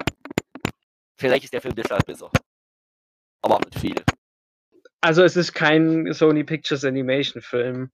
Ist jetzt Aber die Frage, aber den. Ich habe den gesehen vor ein paar Jahren und Wie das ja. antun? Wie kann sie das antun? Mir ist unbekannt, wie man aus dieser Marke überhaupt einen Film machen kann. Jetzt mal ganz ehrlich, 20. Mai 2016 kam der ins Kino. Wann war der Angry Birds Hype? 2010, das war schon sechs Jahre zu War spät. der Angry Birds halt 2012, 2014 vorbei? Ja, eben. Das war eigentlich da schon rum. Das letzte, was ich von Angry Birds nur weiß, es gab mal ein Kartspiel noch. Ja, Ja, die- aber das war doch 2016, hat es doch schon keinen mehr gejuckt. Ich glaube auch, dass das 2016 keinen mehr gejuckt hat. Aber gut, keine Ahnung. Großer Gewinn, 222 Millionen Dollar plus. Äh, wenn ich mich recht erinnere, es war halt total hyperaktiver Kindergartenhumor. Handlung sehenswert wenigstens? Wie, wie sage ich das jetzt? Ich habe ja neulich den zweiten Teil gesehen. Im Verhältnis ja, allgemein nein. Also im Verhältnis hat der Film noch eine Handlung, das muss man ihm zugute erhalten. Und er ist jetzt auch nicht ganz unterirdisch und für 2016 ist die Optik auch nicht wirklich gut, aber es geht noch, finde ich. Aber ich habe den jetzt auch schon lange nicht mehr gesehen, ich habe den einmal geschaut und fertig. Nicht zu empfehlen. Ja, nicht zu empfehlen. Hört auf ihn. Tut euch das nicht an. Wir kommen ja noch zum zweiten Teil. Das, Jetzt wird es immer schlimmer. Ich sehe es kommen. Jetzt, Jetzt wird es schlimm. Jetzt sind wir gerade schon auch bei schlecht. Jetzt wird es auch, bleibt mal auch ungefähr auf dem Niveau. Die Schlümpfe, das verlorene Dorf. Okay, gut, dass der jetzt kommt. Wir sind ja jetzt schon, also falls die Leute schon auffallen, also wir sind jetzt schon beim Niveau. Wir sind schon runterdroppt. Wir sind jetzt eigentlich bei dem Niveau, auf dem sich Sony jetzt eigentlich konstant hält seit Ich, fünf Jahren. Für mich sind sie runterdroppt nach, nach, äh, nach Hotel Transylvanien 2. Sie- äh, Ich meine, mit dem Film haben sie als angefangen runterzudroppen und Gänse. Sie vorbei, das ist kein richtiges Sonic. Ja, wobei, wobei sie ja davor schon mit die Schlümpfe 1 und 2 schon Schrott produziert. Also, äh, Ja, aber- aber Gänsehaut kannst du mit, also, ja, also allererstes, aber Gänsehaut kannst du nicht mit die Schlümpfe. Gänsehaut ist auf einem ganz anderen Niveau als die Schlümpfe. Okay, okay, okay. Also Ja. Da, da, da lege ich meine Hand ins Feuer, weil da, hat- der hat mir wirklich gefallen. Da habe ich richtig viel Spaß gehabt bei. Gut. Also, ach so, ach so, scheiße, jetzt habe ich noch was vergessen zu Angry Birds zu sagen. Denn, sag's. Also das, das, was mich daran schockiert hat, was ich ja vorhin schon erwähnt habe, dass einfach mal der TM Herbst persönlich die Hauptrolle synchronisiert. Und dann hast du auch noch so Leute wie Axel Prahl und so weiter in den Nebenrollen. Sind die das Wahnsinns? Warum machen die bei diesem Schrott mit? Und wo mir es, wo mir es von, von Continuity, die sind im zweiten Teil alle dabei, alle. Also, was ist mit denen los? Was haben die da für Knebelverträge unterschrieben, dass die bei diesem ganzen Scheißfilm mitmachen? Ja, mal an, ihre, ihre Kinder wollte vielleicht, dass die, ich weiß es auch nicht, können. Unglaublich. Ja, ist auch egal. Verlorene ja. Dorf. Ja. Die Schlümpfe des verlorene Dorf ist für mich der Inbegriff von einem Film, dem das Source Material scheißegal ist. Ähm. So schlimm ist der Film. Ich weiß gar nicht, ob ich den Film schlimmer finden soll oder die Realverfilmung, aber ich finde beide scheiße. Ich sag, dir, ich sag dir, warum der schlimmer ist, aber ich sag dir auch, was ich gut finde. Zunächst, was ich gut finde. Die Animation in dem Film ist fantastisch. Der sieht so gut aus, der Film. Ja, das war auch. Also, als ich das das erste Mal gesehen habe, habe ich gedacht. Film, das ist ein ja. sehr schöner Film. Also vom, vom Allgemeinen, aber dass jetzt jemand falsch denkt, aber der, vom Aussehen her, wie der aussieht, ist das ein sehr schöner Film. Ja. Aber das ist ein zweischneidiges Schwert, weil jetzt kommt, der Film ignoriert alles, was es je an Lore über die Schlümpfe gab. Regel Nummer eins. Es gibt keine weibliche Schlümpfe außer Schlumpfine. Ja, ja, das wurde da sehr stark ignoriert. Irgendein bescheuertes Filmrechte an die Schlümpfe heißt es nur lange, dass sie alles verändern dürfen, was etabliert worden ist vor, vor 50, 60 Jahren. Und wenn du so ein beschissenes Schlumpfdorf für weibliche Schlümpfe etablierst, dann auch nur alle so auf dem Feministentrip hochziehen und dann auch nur alle in rote Mütze und rote Klamotte. Ich meine, das sollen Feministen sein, dann trage die rote Klamotte. Rot. Das weiß ich gar nicht, aber ehrlich gesagt. Das, äh, also ich muss ehrlich sagen, das war so ein Film, den hat man gesehen und dann war er eigentlich weiß, auch direkt aus dem Gedächtnis. Also, hat so viel aufgeregt zum Beispiel auch Christoph Maria Habs als Gargamel. Da habe ich mir echt gedacht, Christoph, ich mag dich, aber du bist kein Gargamel. Ja, sie mussten ihm halt irgendeine Rolle geben, weil er ja diesen Knebelvertrag offensichtlich hat, dass er da Nein. alles. Ich meine, er klingt ja noch nicht mal böse. Er klingt mal wie, er klingt nicht mal wie Stromberg. Stromberg wäre lustig gewesen, aber. Er klingt ja scheiße. Passt halt auch nicht. Dann hat die bescheuerte, drecksdappige, dumme, verkackte, regt mich jetzt regt mich richtig auf. Sorry, wer jetzt zuhört, aber jetzt kommen die Filme, wo ich richtig auf, wo ich richtig auftank. Weil jetzt reicht's langsam wirklich. Dann hat dieses beschissene Schlumpfdorf, was da verloren ist, auch noch eine Art Mama-Schlumpf. Glaub's hackt. So. Ihr Lore-Spezialiste, passt mal auf. Es gibt eine Art Mama-Schlumpf. Meine nicht Papa-Schlumpf, der hat was? Richtig. Ultra. Es gibt nämlich Oma-Schlumpf und Opa-Schlumpf. Richtig. Die sind etabliert worden in dieser, in dieser 60er Jahre Hanna-Barbara-Serie. Die gehören zum offiziellen Kanon und die gehören, die sind auch etabliert worden in den Comics. Das weiß ich, weil es so ist. Das ist sogar richtig spannend gewesen. Oh, jetzt erzähle ich euch mal, was richtig gutes Storytelling ist. Oma Schlumpf wurde gesucht von Opa Schlumpf, weil sie war gefangen und sie war im Knast. Knast, Knast, Knast, Knastloch. Knastburg! Sie war gefangen auf Knastburg, glaube ich. Schloss Knastburg. Und das bedeutet, dieses Schloss Knastburg erscheint, glaube ich, alle einmal tausend, alle einmal tausend Jahre irgendwo in der Gegend. Und dann gibt es die Möglichkeit, die Gefangene zu, ret zu retten. Und in diesem Club, so heißt, dort ist Oma Schlumpf gefangen und nur, nur, nur Opa Schlumpf und äh, Papa Schlumpf ist dann halt Oma Schlumpf zu retten. Also, wenn ich doch diese Lore habe und die Charaktere besitze, wieso führe ich dann neue Charaktere ein, Wieso erzähle ich nicht einfach die Geschichte, wie, wie quasi Papa Schlumpf und die Schlümpfe Opa und Oma Schlumpf gefunden haben? Keine Ahnung. Ich meine, das ist so furchtbar. Das Synchron ist katastrophal. Das ist. Google halt mal. Komm, gu komm, komm, geh hin. Google, wer da alles mitspricht. Es ist Katastrophe. Bei dem Film. Nora Tschirner. Christoph Maria Herbst, Axel Stein, Rick Cavanian, Tim ja. Oliver Schulz, Heiner Lauterbach, Iris Berben, Sammy Slimani. Weißt du, wer der Heiner Lauterbach Sammy, Slia ist Sammy Slimani. Oh mein Gott, das wusste ich nicht mehr. Weißt du, wen der Heiner Lauterbach gesprochen hat? Dreimal darfst du raten. Äh, äh, Papa Schlumpf. Oder? Wen hat er gesprochen? Papa Schlumpf. Ja. Heiner Lauterbach spricht Papa Schlumpf. Wer hat gedacht, dass es eine gute Idee ist? Keine Ahnung. Aber soll ich dir mal was richtig Schlimmes erzählen? Der Regisseur von dem Film, Wer ist, Kelly Asbury, wer ist denn nicht? Der war irgendwie wohl früher mal Zeichner bei Disney, weil er hat an Taran und der Zauberkessel mitgezeichnet zum Beispiel. Aber er hat mit Regie Ach, geführt oh. bei, und da kommst du nie drauf, das Schreck 2. Was? Ja? Gut, Oh das waren zwar Gott. drei Regisseure, aber trotzdem. Oh Gott! Aber auch bei Schreck der Dritte. Nee, da hat er nicht Regie geführt, da war er nur als Produzent beteiligt. Oh Aber Gott, bei wie Schreck kann 2 hat er tatsächlich Regie geführt. Wie kann jemand, der so einen geilen Film produziert hat, so einen Scheiß produzieren? Naja, er hat dann danach auch Gnomio und Julia produziert. Und so. Müssen wir auch mal so ein Filmstudio. Also folgendes, ich mache es jetzt kurz und schmerzlos. Wenn ihr meint, dass ihr euch euren Kindern diesen Film antun wollt, dann macht es.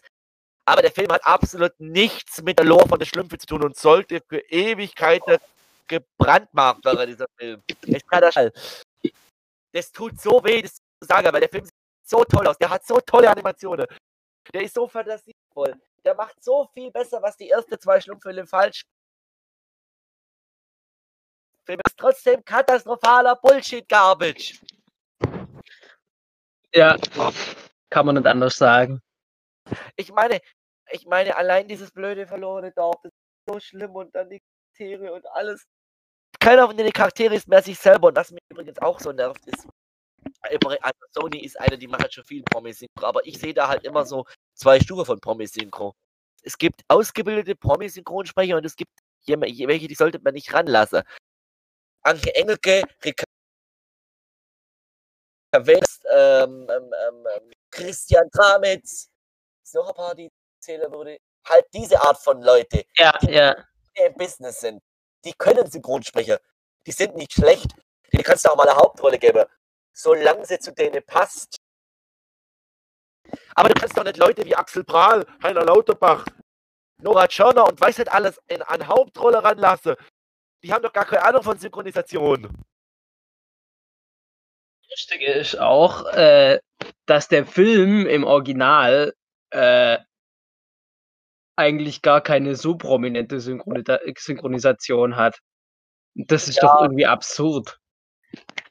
Weil ich meine, die, die Amis, die neigen ja auch gern mal dazu, dass man dann, keine Ahnung, irgendwelche Sängerinnen oder so dann plötzlich zur Synchronsprecherin macht für so Animationsfilme. Aber manchmal klappt es. Verstehe ich. Manchmal verstehe ich, klappt es. Zum Beispiel hat die, zum Beispiel hat, hat die eine Sängerin, der ich Namen mir jetzt gerade nicht kommt, die hat in Sumania die Gazelle gesprochen. Aber sie hat auch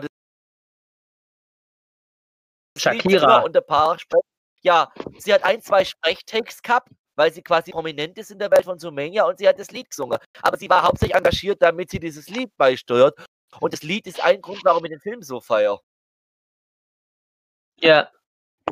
Ja, also diesen Schlümpfe-Film, wie gesagt, ich habe den eigentlich mehr oder weniger vergraben. Äh,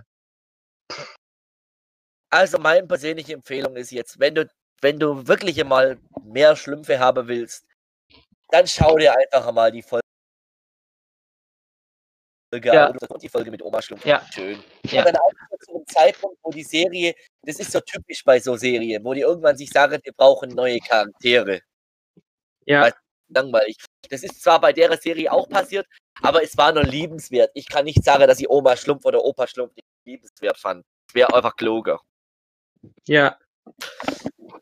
Zumal die beide tolle Hintergrundstory hatten und das dann nachher schön war, wenn die Schlümpfe, weißt du, wenn die Schlümpfe ihre Oma in die Arme schießt, ist einfach süß und schön. Das in dem Film ist aber diesen Film bitte einfach bitte nicht an. Ich weiß auch gar nicht, wie das weitergehen soll mit den Schlümpfen. Also ich habe jetzt gerade hier gegoogelt. Da steht, dass Nickelodeon eine, eine neue animierte Serie entwickelt mit den Schlümpfen. Können die nicht einfach mal alte Sache Ruhe lassen, bitte? Ähm, aber ob Sony da jetzt weitermacht mit dem Franchise, keine Ahnung, ist jetzt auch schon drei Jahre wieder her. Aber, die Schlümpfe sind nicht mehr ganz populär aktuell. Ja, äh, der Film war auch nicht, verhältnismäßig laufen. 75 Millionen Dollar Gewinn, ja. Das Ich sag dir, wie es ist. Ich schaue mir lieber die alte Serie an. Das sind sechs, sieben. Ich glaube, die, die Schlümpfe jetzt als Franchise weiter auszubauen, macht keinen Sinn. Nein, nein, macht sie da. Machen wir zum nächsten So. Film. So, wir waren ja schon ganz tief. Jetzt sind wir ganz. Aber jetzt, jetzt kommen wir, glaube ich, zum. Ich übertreibe nicht, aber äh, ich glaube, das ist der schlechteste Animationsfilm, den ich je gesehen habe. Das kann ich leider, dem kann ich, dem würde ich Glaube ich. Also zustimmen, weil ich finde der fast schlimmer. der Emoji-Movie. Darüber aber gleich drüber. Ich wollte dir eine Frage stellen. Hast du schon mal Food Fight gesehen? Ja, davon habe ich gehört. Lass mir dir folgendes sagen. Dieser Sony-Animationsfilm Emoji Movie, der ist zwar wirklich katastrophal schlecht, aber dieser Film hat keine großartige Animationserror, wo du denken kannst, dass das Kind verstört ist nachher. Wenn du Food Fight gesehen hast, da sind Animationsfehler drin, dass der Kopf der Ja, ja, stimmt. Figur, Das ist, und zwar um die eigene Aktensache. Das ist der schlechteste Animationsfilm ever und dann kommt Emoji Movie. So viel muss ich diesen Film, es tut weh, es zu sagen, aber so viel muss ich den Emoji Movie leider in Schutz nehmen. ja, bloß, bloß, bloß dieser Food Fight, ich gucke gerade nach, der war wenigstens von keinem so ein Riesenstudio produziert. Aber also, weißt du was? Es gibt eine interessante Geschichte hinter Food Fight, weil das hätte ja eigentlich ein richtig toller Film werden können. Und man sieht, wenn man den Film sieht, man sieht die tolle, man sieht tolle Idee. Man sieht, was das alles hätte sein können. Ne, Ich finde die Idee von Fight nach wie vor genial. Ich habe mir den auch mal auf Englisch angeschaut. Ich finde die Idee gut. Ich finde halt scheiße, wie es exekutiert worden ist. ja, Aber zu Emoji Movie. Das ist der furchtbarste Sony-Film, den ich je gesehen habe. Das ist das absolute Tief, was man tief be bekommen kann. Und als ich das erste Mal gesehen habe, dachte ich mir, okay, von der generellen Story her ist das gar nicht das absolute Furchtbarste. Aber das Schlimme ist halt, was dieser Film für Botschaften wiedergibt. Ich meine, ja, also, nur mit dem Mädchen, das er liebt. Kontakt, sag mal, geht's noch? mh, im Prinzip ist der Film ein einziges äh, Product Placement, dass man sich Sony-Handys kaufen soll. Mehr Ja. ist. Und diese furchtbare Emojis und der Christoph Maria Herbst wieder. Aber auch im. Alter, guck dir mal die Originalsynchronisation von dem Film an, da wird die auch schlecht. Wer spricht da die Hand? Da haben äh, die Hand, oh, das müssen wir nachgucken. Aber ich weiß noch, wer, wer das, wer das Kacke-Emoji. Warte mal. Da habt einfach mal äh, James Corden äh, mitgespielt. Gut, der hat danach auch ein Cats mitgespielt. der ist ein bisschen im Eimer, äh, meiner Meinung nach. Aber Patrick Stewart hat einfach mal das Kacke-Emoji synchronisiert. Patrick Stewart! Kacke Emoji. Was ist los? Als Picard aus, aus, aus, aus Raumschiff Enterprise und dann sowas. Warum? Eine Sache sage. Ich muss dem Film eine Sache Ah. halten. Eine Oh Sache. Gott. das ist der. Character Jailbreak. Ähm, Ich habe einfach nicht kommen sehen, dass diese Figur, dass das eine Prinzessin-Icon ist. Das habe ich nicht kommen sehen. okay. Hast du das kommen sehen, den Twist? Keine Ahnung mehr. Ich weiß es nimmer. Ich Ich meine, glaube nicht, aber es war mir ehrlich gesagt dann irgendwann auch scheißegal. ich hasse den Film auch, aber ich fand diesen Twist mit diesem Emoji da, dass das der Prinzessin eigentlich fand ich halt gut, muss ich halt sagen. Ich fand die Figur von alle Figuren, ich hasse alle Figuren in diesem Film. Aber dieses Jailbreak-Figur, die fand ich cool. So. Ja, also was ich. Ja, Ich habe die ganze Zeit bei dem Film gedacht, der schaut sich doch überall seine Idee ab, dachte ich mir die ganze Zeit. Ich musste zum Beispiel sehr viel an Ralf Reich den gesehen habe. also weißt du, woran ich noch mehr denken muss, fast von der Geschichte her? Das ist doch einfach die Geschichte von Alles steht Kopf. Geklaut, Naja, ist da auch finde ich. Aspekt. Naja, aber so wie die sich durch das Handy schlagen, das ist doch Achso, das meinst So- du.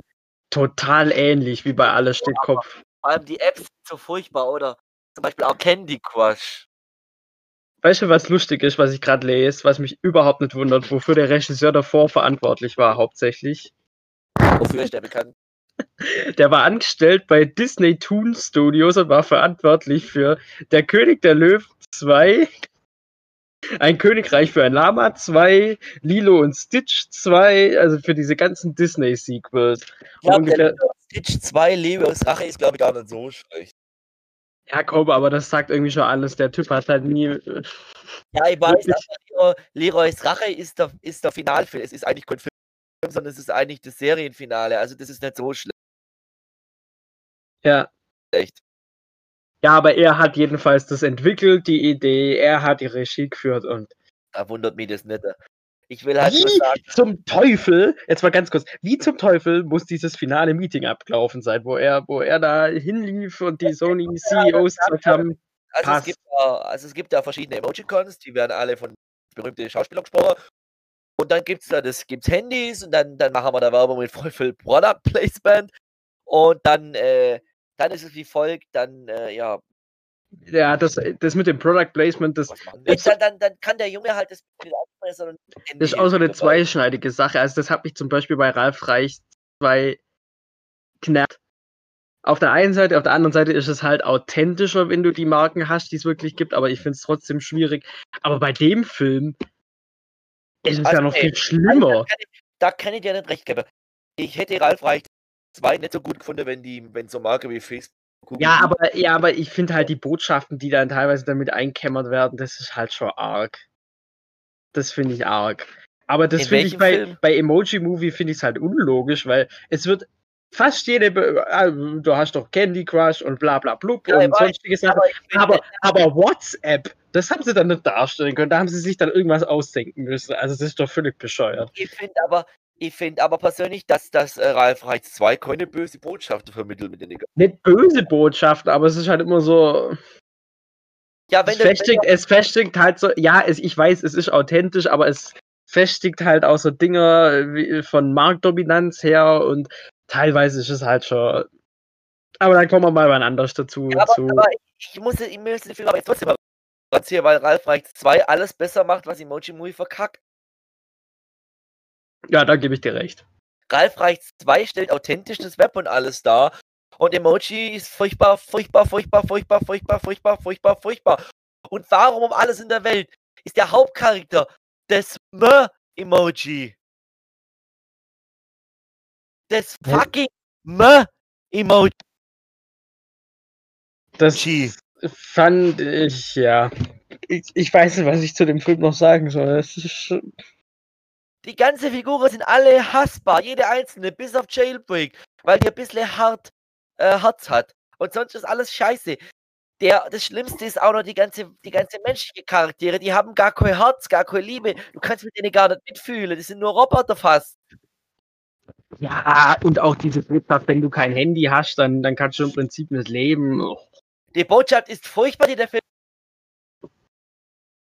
rüber. Und wegen diesem Film kriege mir keinen Popeye-Film. Weil der cancelt war ich. Ich hoffe so sehr. Es gab jetzt vor kurzem die Nachricht, dass der Film vielleicht doch noch kommt. Ich hoffe so sehr, dass irgendwann in den anderen Studios diesen Tatarikowski aufnimmt und dass die dann Sony das so dermaßen heimzahlen. Ich hoffe, dass Sony richtig, richtig auf die Fresse kriegt deswegen. Ach, ich weiß es nicht. Also, OG Movie, das macht mir immer wieder sprachlos. Ich habe da auch sprachloser macht mich, dass da, dass da Leute wirklich ins Kino gegangen sind und sich den Scheiß angeguckt haben. da gibt es Videos, wo sie die Leute über, wo die Leute erzählen, die Produktionsgeschichte in dem Film. Die Produktionsgeschichte ist nämlich absoluter Hokuspokus. Aha. Das musst du dir mal angeschaut haben, die Produktionsgeschichte. Jedenfalls muss ich dazu sagen, zu diesem Film halt einfach, der ist zu Recht einer von der, ist, der ist zu Recht das absolute Der ist zu, äh, zu Recht absolut furchtbar und katastrophal. Äh, Zu Recht, wirklich, wirklich, wirklich zu Recht. Ich meine auch, die Animation in dem Film ist auch nicht wirklich gut. Das ist Low-Budget-Animation. Das ist doch, ist das überhaupt Feature-Film-Animation?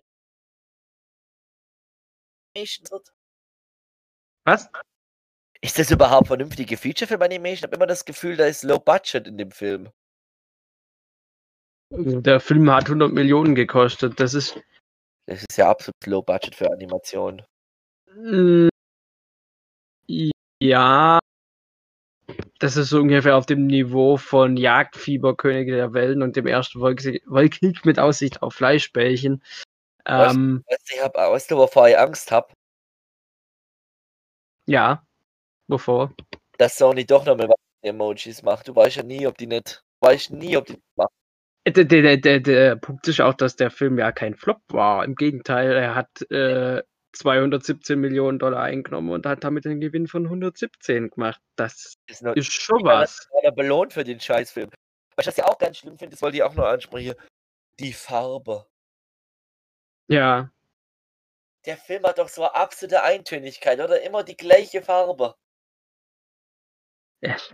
Einfach lieblos dahin geklatscht.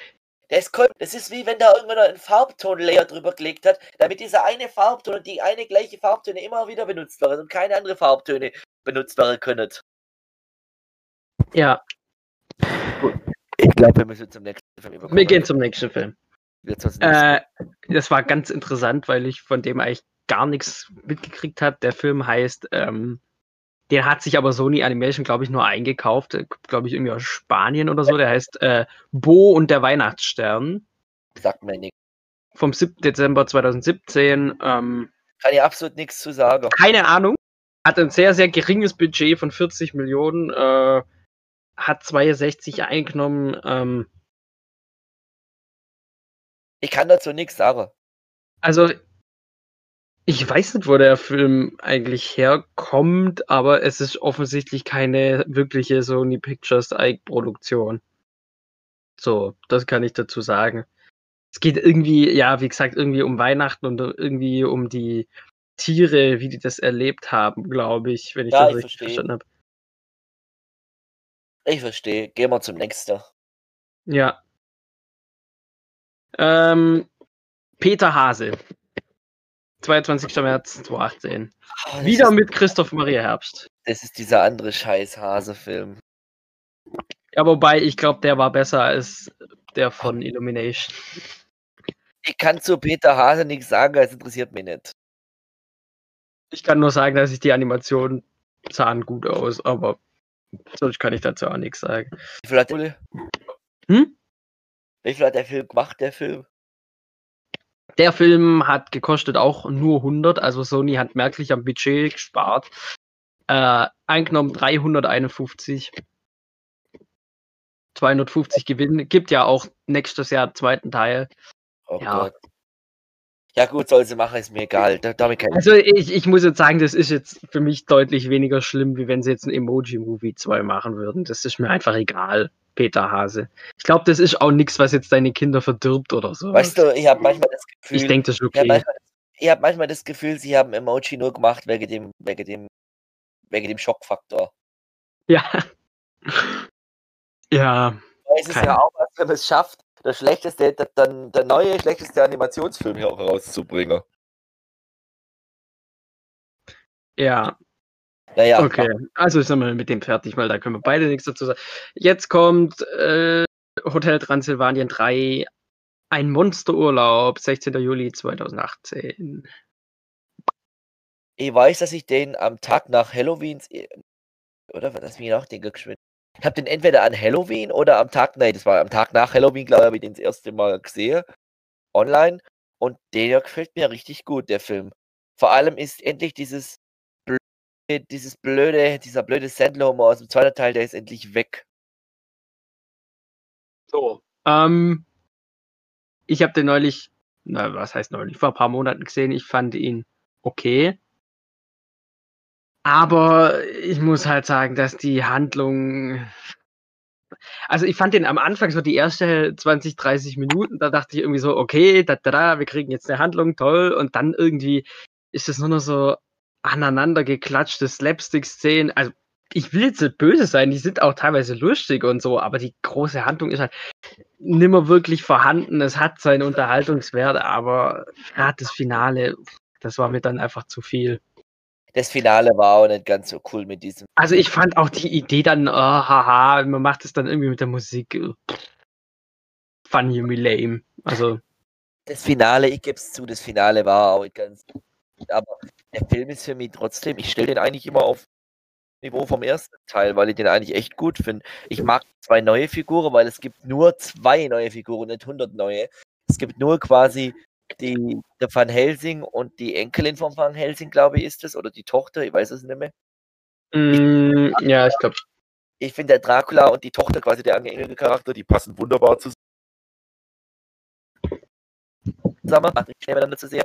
Ich finde es richtig toll, wie die von richtig böse into richtig nett wechselt. Das kaufe ich dir auch irgendwie ab.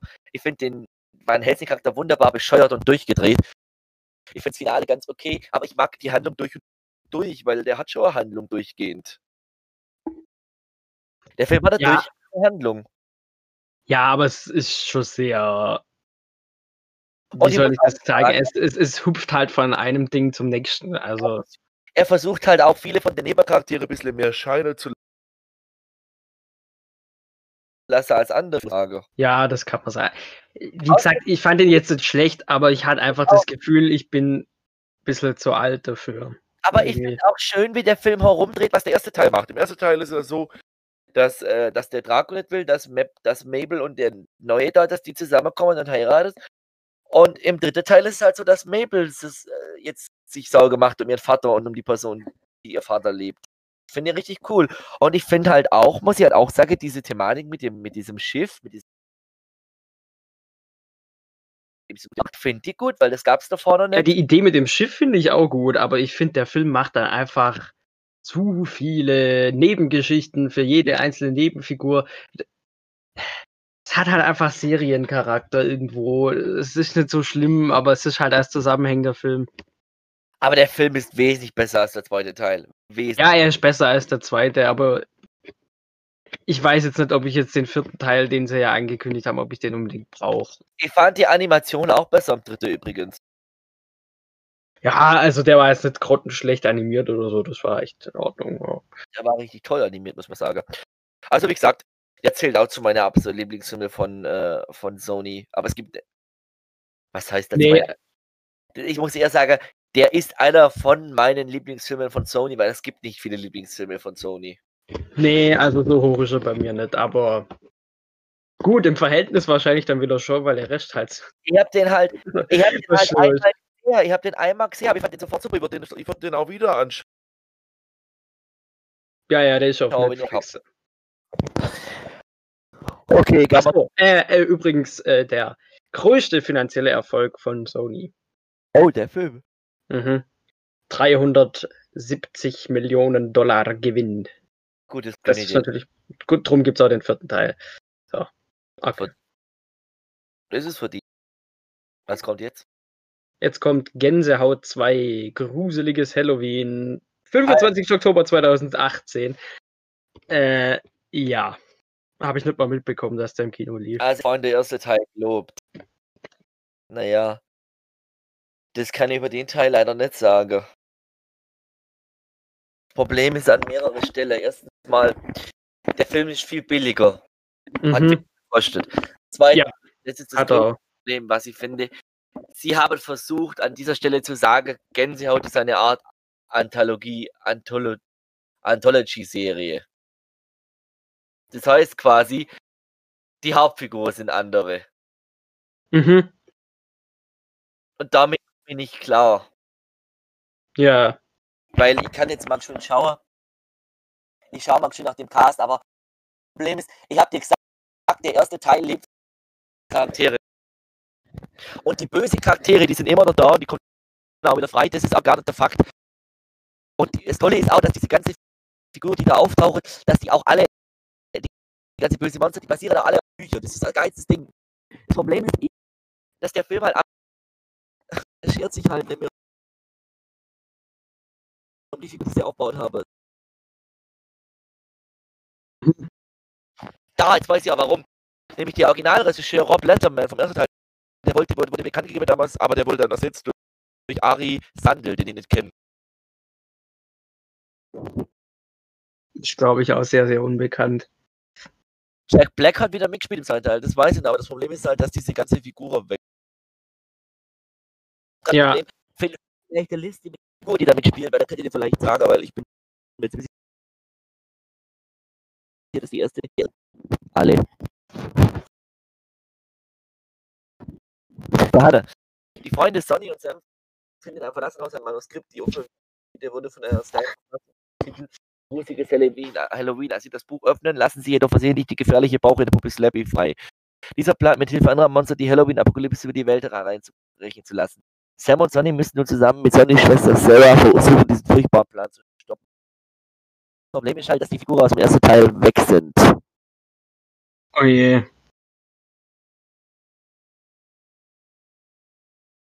Die einzige Figur, die noch da ist, ist halt Jack Black als Earl Stein. Mhm. Und ich, vielleicht ist es auch, also vielleicht kann man das etablieren als eine Serie, wo jedes Mal neue Figuren gibt. Aber wenn du schon im ersten Teil das mit dem Love Interest machst und du Mhm. schon willst, dass der Zuschauer da auch richtig mitfühlt und das am Ende auch noch richtig nettes Happy End quasi gibt, vielleicht auch mit den Figuren weiterarbeiten, Ja, oder? ja. Mir wäre Also ich hab, interessieren, mir würde interessieren, dass du dir vielleicht hingehst und dir die beide Teile anschaust und mir dann auch sagst, ob du nicht auch den zweiten schlechter weil ich finde der erste halt echt ja, das kann ich machen. und der zweite ist halt einfach, der fällt einfach so hindeflach, weil einfach die Animationsding ist halt weniger. Also ist das mehr Ding, Oh. was man eigentlich so direkt, di direkt im Home-Video hätte. ja, mehr das, das hat billiger gemacht. Und ich sehe halt das Problem drin, dass sich, dass der Film neue Charaktere wieder neu etabliert, also neue Hauptcharaktere etablieren muss. Und der erste Teil hat halt so gut die alte Hauptfigur etabliert gehabt. Mhm. Okay. Und ich habe halt nicht erwartet, dass es da, ich habe halt nicht erwartet, dass es so ist, dass es da neue Figuren gibt. Und die, die einzige große wiederkehrende Figur, die du siehst, sind halt ein paar Monster, vor allem die Haupt, der Hauptbösewicht Slappy, die Bauch in der Puppe kommt zurück. Und Jack Black als Errol Stein war wieder großartig, weil lass mich mal so sagen. In diese Filme, Jack Black spielt anders als er normalerweise ist. Jack Black spielt normalerweise ja, glaube ich, eher ein kom komödiantischer oder lustiger Charakter, Ja. richtig? Ja. Und hier spielt er so ein richtiger Problemmensch. Was ich sagen will, ist, der regt sich wegen jedem Scheiß auf. Der ist unsympathisch. Mhm. Ohne Ende. Der ist so richtig nerdy. Also richtig nerdig und so richtig, weißt du, so richtig. Ah, ah, was macht ihr da mit meinen Viecher? Wieso habt ihr die freigelassen? Was soll das? Weißt du, der regt sich. Das ist witzig, muss man sagen. Mhm.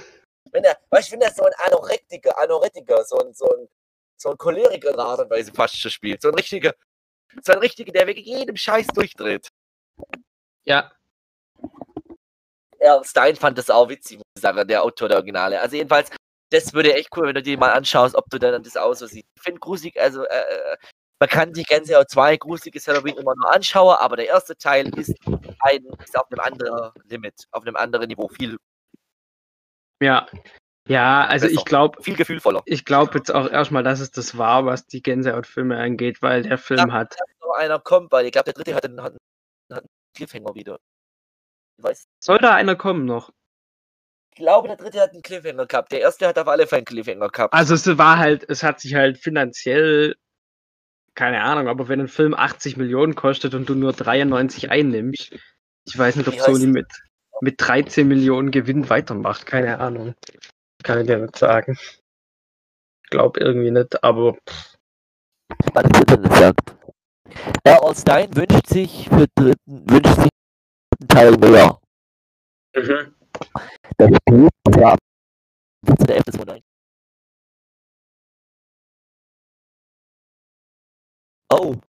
Oh, aber er hat bestätigt, dass die zweite, dass die zweite Jugendbuchreihe Leinwand erobert wird. Drei mal drei, vier Screenfilme sollen kommen. Der Hanne Spieler. Gänsehaut 3, Slap Rückkehr 2020. Das ist doch ein Fan-Trailer, oder? Ich gucke das mal geschwind. Mhm. Fan-Trailer, oder? Und das wird. Gänsehaut 3 voll ein schauriges Sieg. Ich, ich, guck mal geschwind, was hier alles steht.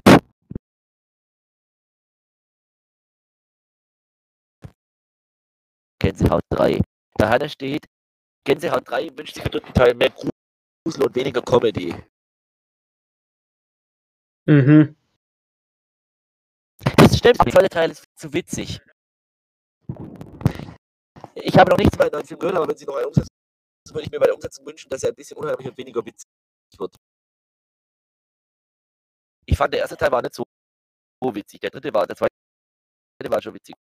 Ja, also steht noch was über Gänsehaut. ja, dran. muss man abwarten, aber ich, wie gesagt, ich schätze jetzt nicht, dass Da er Sony jetzt unbedingt auch- heiß drauf hat ist. auch, da hat, da steht genau das, was ich auch finde. Einzig Jack Black hier steht. Hier steht, das, das, das, das lese ich schön vor, das ist nämlich genau meine Meinung, so sieht es auch. Die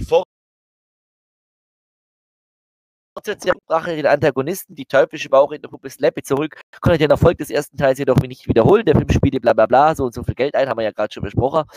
Aber die Zuschauerreaktionen fielen deutlich kühler aus. Vermutlich lag es unter anderem daran, dass der Cast fast vollständig ausgetauscht wurde. Einzig Jack Black kehrt in seiner Rolle zurück. Ihm war allerdings leider nicht viel mehr als ein Cameo-Auftritt vergönnt. Insgesamt wirkte die Fortsetzung, und jetzt kommt's, das ist meine Meinung, überstürzt und unüberlegt und reichte nicht an den Charme des ersten Teils heran. Auch Ken Jeong als neuer überdrehter Nachbar konnte dies nicht verhindern. Mhm. Also wie gesagt, kannst dir gerne beide Filme anschauen, aber du wirst mir wahrscheinlich 100% zustimmen, dass der erste Teil Charme hat und nett ist und schön und der zweite einfach nichts davon hat. Okay.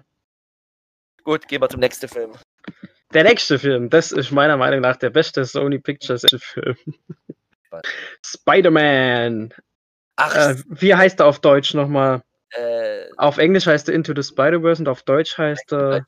Glaube ich auch so. Neu. Nee, nee, nee, warte. Der heißt auf Deutsch A New Universe. Das ist Also, auch mal wieder. Ah, jetzt mal ganz kurz, das ist doch auch mal wieder so ein Fall, wo man einfach Englisch mit Englisch übersetzt hat. Das macht doch gar keinen Sinn. Aber das ist ein Film, der wortwörtlich zeigt, dass ein Charakter aus der Comic-Seite raussteigt. Dieser Comic-Style, den dieser Film hat, der ist grandios. Ja. Das ist irre. Das ist, das ist bahnbrechend, was der Film gleich hat. Der hat, den hat den Oscar sowas von verdient gehabt. Ja. Aber was ich noch nicht ganz so verstehe, ist, dass du den als dein allerliebster Film siehst. Weil du doch hast doch gar keine Ahnung vom Spider-Man-Kosmos. Ja, aber mir hat er trotzdem gefallen. Weil ich fand, Anspielungen. Ich meine, der das Film ist, das ist, mit Anspielungen für die Fans. Allein das ist, das ist eigentlich, war das mir relativ egal, weil ich fand, der Film war unterhaltsam, ich fand, der Film war optisch was Neues. Ich fand, der Film hat eine herzliche Geschichte erzählt, er hat mich emotional berührt, ich habe gelacht. Gut, geweint habe ich jetzt nicht unbedingt, aber ich wollte wissen, wie die Handlung weitergeht. Und damit bin ich absolut zufrieden. Und dann finde ich, dass das ein guter Film ist. Ja, aber nur als Beispiel, diese ganze viele verschiedene Versionen von Spider-Mans. Erinnerst du die? Ja. Das sind alles real existierende Spider-Man-Versionen aus den Comics. Da hat sich einer richtig viel Mühe gemacht, um das Original getreu zu machen. Mhm. Die gibt's alle. Es gibt, es gibt Spider-Pig, es gibt Spider-Man Noir, die gibt's alle. Mhm. Wobei bei Spider-Schwein muss ich immer an die Simpsons denken. weiß, aber es gibt pa- es gibt Comics, es gibt gar Reihe davon mit mehrere Heften. Der heißt in Deutsch Spider-Man in Universe. Doch bescheuert, oder? Ja. Ich glaube, das ist, weil das andere das sieht hier von der, wenn ich mir so die Sensation angucke, das ist keine Promis-Sensation aus, dass der ach, bitte nicht. Hat das geht ja mal gar nicht.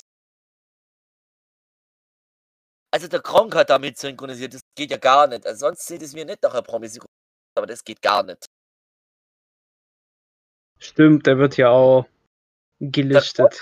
Kingpin gesprochen. Kann ich mich nicht mehr daran erinnern, dass der damit synchronisiert wird. Aber, Aber interessant, ansonsten, interessant, dass in dem Film sowohl Dr. Octopus als auch der grüne Kobold auftauchen. Das habe ich ganz und gar vergessen.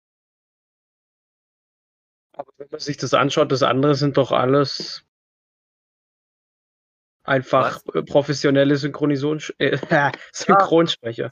Gerade durch, das sind alles super Leute. Die Uwe Jelinek, Björn Schaller, Thomas Kästner, Marco Is. Bernd Eger, das sind alles professionelle Synchronsprecher.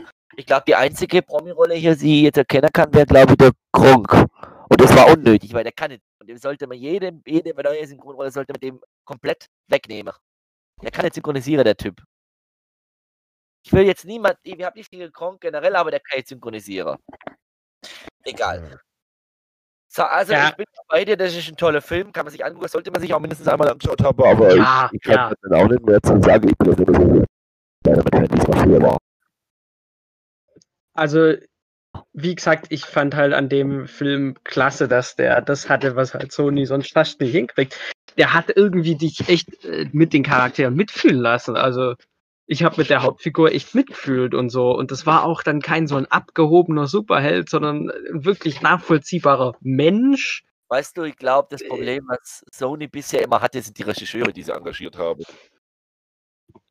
Ja, Weil ich glaube, das sind nicht die Animateure, weil wenn es um eines, wenn eine Sache ist, die wir bisher bewiesen haben, ist, ist eigentlich ganz gut. Vielleicht auf dem Niveau von Pixar oder von DreamWorks, aber von der Animation her sind die zumindest auf dem ja, die sind, ja, ja. Ich will nur sagen, ich will nur sagen, ich glaube, es sind die, die, die, die Regisseure und die, die, die Direct, die, die Directors und die Regisseure, die das Problem sind. Ja, und ich glaube auch die, einfach die Leute, die bei Sony Pictures Animation im Dings sitzen, im, im, im CEO-Bereich und sich dann die Projekte angucken und dann sagen, machen wir, machen wir nicht, machen wir. Ich finde es einfach unlogisch, weißt du, dann greenlightet man auf der einen Seite Emoji-Movie, äh, was ein totaler Schrott ist, dann greenlightet man aber auch wieder Spider-Man in the New Universe, dann sagt man aber auch, man braucht einen zweiten Birds. Da ist ja gar keine Konstanz drin. Also Der meiner- bestimmt- Wobei Ja. eigentlich in letzter Zeit ist schon eine Konstanz drin, weil Sony einfach fast nur Schrottfilme produziert. Der und hat bestimmt irgendwie dieses Ziel, hat bestimmt immer schönes Bier neben sich auf seinem Tisch, hat seine, hat seine Beine, vier so Beine auf seinem Schreibtisch oben, drückt auf die Klingel, lässt einen reinkommen, ja, hört dann auf, sagt dann, machen wir, der nächste, machen wir nicht, machen wir, machen also wir nicht und so eigentlich, wenn man ehrlich ist, sind ja Hotel Transylvanien 3 und der sind ja Ausreißer nach oben in den Ja, letzten Jahren. Also alles andere war ja eigentlich Schrott. Der Rest ist wirklich furchtbar, also das ist wirklich ganz furchtbarer Scheiß. Aber dafür Respekt, dass sie das haben durchgehen lassen, Respekt, dass sie da haben machen lassen, Respekt, dass sie diesen Animationsstil ausprobiert haben. Das Ja. war wirklich mal eine Leistung von Sony. So. Und er war auch erfolgreich und es soll ja wird ja auch einen zweiten Teil geben. Ja. Da, Der war, glaube ich, Freu- am Kino. Was? da freue ich mich drauf. Das war letztes Jahr, glaube ich, oder vorletztes Jahr. Ende 2018 war das ja. Genau. Gut, dann kommen wir Dezember. ins nächste. Achso, äh, also Spider-Man New Universe, äh, 200 Millionen Gewinn noch. so, jetzt, nachdem sie ein, ihren besten Film rausgebracht haben, meiner Meinung nach, haben sie gleich einen ihrer allerschlechtesten nachgeschoben, nämlich Angry Birds 2. Dazu sage ich nichts. Da, da habe ich den Trailer gesehen. Ich habe sofort interessiert, das Franchise nicht. Ich bin mir ziemlich sicher, das ist ein ganz, ganz furchtbar schlechter Film. Ich habe den Trailer Also, gesehen, reicht. Der Christoph Maria Herbst hat wieder mitgesprochen und langsam nervt es mich. der Herbst hat mitgesprochen, Anke Engelke hat mitsynchronisiert, äh, wieder Axel Prahl und alle in den Nebenrollen. Der Herbst, der Herbst, der Herbst ist da. Er bringt uns scheiß Filme. Ja, genau auf dem. Nee, also ich habe ja vorhin erwähnt, der erste Teil war nicht gut. Gut. Aber der zweite Teil, der ist noch viel schlimmer, weil du hast keinerlei Charakterentwicklung. Du hast nicht mal eine Handlung, du hast wirklich einfach gar nichts. Du hast einfach nur so, haha, äh, äh, der läuft gegen eine Wand, äh, wie witzig, äh, äh, der fette äh, Vogel explodiert, haha. Es sieht alles aus wie von 2010. Ich weiß nicht, wie sie das hingekriegt haben, aber der könnte echt locker von 2010 Die Figuren sind furchtbar, die Handlung ist nicht vorhanden, der Humor ist absolutes Kindergartenniveau. Einfach nur scheiße. Oh ja, Sony. Also das kann ich nicht anders sagen. Der, Typischer Sony-Film. ja, äh, ganz ehrlich. Aber was mich freut, der Film hat nämlich ganze Stange an Geld gekostet, nämlich 130 Millionen und eingenommen hat er nur 154. Das heißt, der Film hat gerade mal 24 Millionen Dollar plus gemacht. Das heißt, die Angry Birds sind dann hoffentlich. Ich hoffe, die sind tot. Andererseits muss man sagen, ich glaube, das Merchandise läuft immer noch ziemlich gut. Ja, aber das ist wirklich schon, schon lang alt. Das ist doch, oh, das ist doch- interessiert doch keinen mehr. Angry Birds interessiert doch kein Sau mehr. Ich, also ich fand den Film echt eine Unverschämtheit. Ich meine, es gibt, es gibt andere Filme, das sind auch Kinderfilme, die sind auch kindisch, die haben auch nicht diesen Erwachsenenanspruch, aber die kann man sich trotzdem anschauen. Aber den, der verkauft die Kinder für dumm und das. Nee. Nee. Also. mm -mm. okay, Einfach Ja. nein. dann, dann, dann, dann keine Empfehlung. Gut, dann kommen wir noch zum nächsten Film, wenn noch was kommt. Kommt noch was? Ähm, also rausgekommen ist seitdem keiner mehr. Es ist nur einer angekündigt für dieses Jahr. Wer ähm, ist das? nämlich von diesen Machern eben von Spider-Man and New Universe ähm, Connected. Der eben auch, glaube ich, diesen Stil aufgreifen soll. Ich habe mich allerdings nicht damit auseinandergesetzt, um was es da geht. es dass die Fortsetzung von dem Spider-Man-Film ist, aber halt nicht Spider-Man davor steht. Nee, da Also gibt, also ich glaube nicht. Es gibt schon einen Trailer. Dann weiß ich es jetzt. Hast du den schon gesehen? Was? Was habe ich gesehen? Den Trailer dazu. Äh, neu. Muss ich noch machen. Der sieht gar nicht schlecht aus. Ich meine, die Leute haben es ja auch einfach drauf. Lass mir einfach nur sagen, aufgrund der ganzen Fails, die wir jetzt besprochen haben, und es echt niederschmetternd, viele Fails waren hintereinander in so viele Jahre, muss man einfach sagen, das ist das schlechteste Animationsfilmstudio, das es aktuell gibt. Ist das schlechteste. Ausrufezeichen. Ist so. Weil, Großes Rufezeichen. Ich meine, guck mal, wenn man jetzt mal sagen würde, ganz oben, dann kommt DreamWorks, dann ja, Illumination. Sony ist auf der untersten Stufe von der hintersten Kellertreppe im Keller. die machen halt gefühlsmäßig einfach alles. Die sind noch nicht mal auf der gleichen Treppe.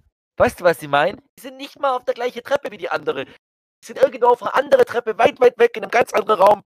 Ganz tief unten. Ist echt. Dieser Dreck sitzt.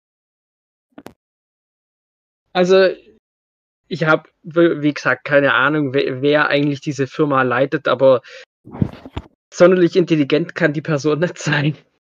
Oder die Leute, die ja dahinter Ich stehen. meine, weil, ich meine, sogar Warner Animation, und da haben wir, müssen wir jetzt bald auch mal drüber reden, selbst die kriegen bessere Filme hin. Und die sind noch gar nicht so lange im Business. ja, Meine Fresse. Wie kann man das machen? Ich meine, wie kann man so viele tolle und beliebte Franchises an der Karre erfahren? das ist ja eben das. Die haben ja hunderttausend verschiedene Franchises eigentlich, die sie da irgendwie benutzen können und dann kommt ja sowas. nur von, wir reden jetzt hier direkt von Sony Animation, wir könnten ja noch weiterfassen, wir könnten auch gleich sagen, ganz Sony. Nicht vielleicht, nicht, nicht, die, nicht die Videospiele, die lassen wir da außer vor, aber ganz alles, was Sony mit Filmen zu tun hat, alles damit. Ich meine, alleine diese furchtbare, furchtbare Spider-Man-Verfilmungen, die nur von Sony herkommen, die sind so katastrophal schlecht. Das ist auch, wie kann man auf die bescheuerte Idee kommen, Andrew Garfield als Spider-Man zu besetzen? Das ist so bescheuert. Das ist wie wenn ich dauerhaft mit meinem Kopf drauf schlag und das kommt dabei raus.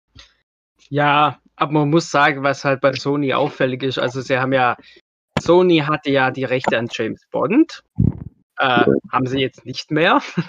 äh, die haben ja, die haben ja der Dings ins Kino gebracht, äh, glaube ich, Casino Royale haben sie schon ins Kino gebracht, dann Quantum Trost, ähm, Skyfall und Spectre. Nicht mehr. Okay. Und jetzt überleg dir mal, was hat Sony für große Franchises noch? Okay, sie haben Ghostbusters. Was machen sie damit? Machen ein absolut, absolut furchtbares Reboot.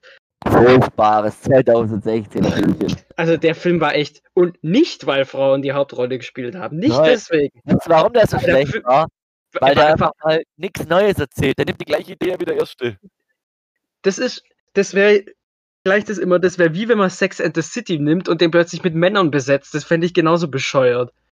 Aber weißt du, was, was, was auch geil ist? Es gab ja jetzt vor kurzem einen Trailer zum Thema, also es gab ja schon neue Trailer zum neuen Ja, ja, ja, Legacy oder so, ja. war auf Base dessen, dass sie gerade echt alles wieder aufpoliert und dass auch die ganze, so wie es aussieht, spielt der gesamte Originalcast mit. Das heißt auch die ganze, das heißt Bill Murray ist dabei und auch die andere lebende Ghost. Aber die hat man im Trailer gar nicht gesehen, gell? Das war ja nur dieser. Nur der diese- Ecto 1 hat man, glaube ich, sehe. Ja. Aber Das hat mich halt stark an Stranger Things erinnert, weil da so. das weiß ich auch, das wird auch, das wird auch irgendwie in die Richtung gehen. Weil da, weil da Kindermitspieler waren. Aber es geht doch darum, dass man die Original Ghostbusters das nicht nur ein scheiß Cameo-Roller, sondern richtig dabei. Wobei ich das ja in dem.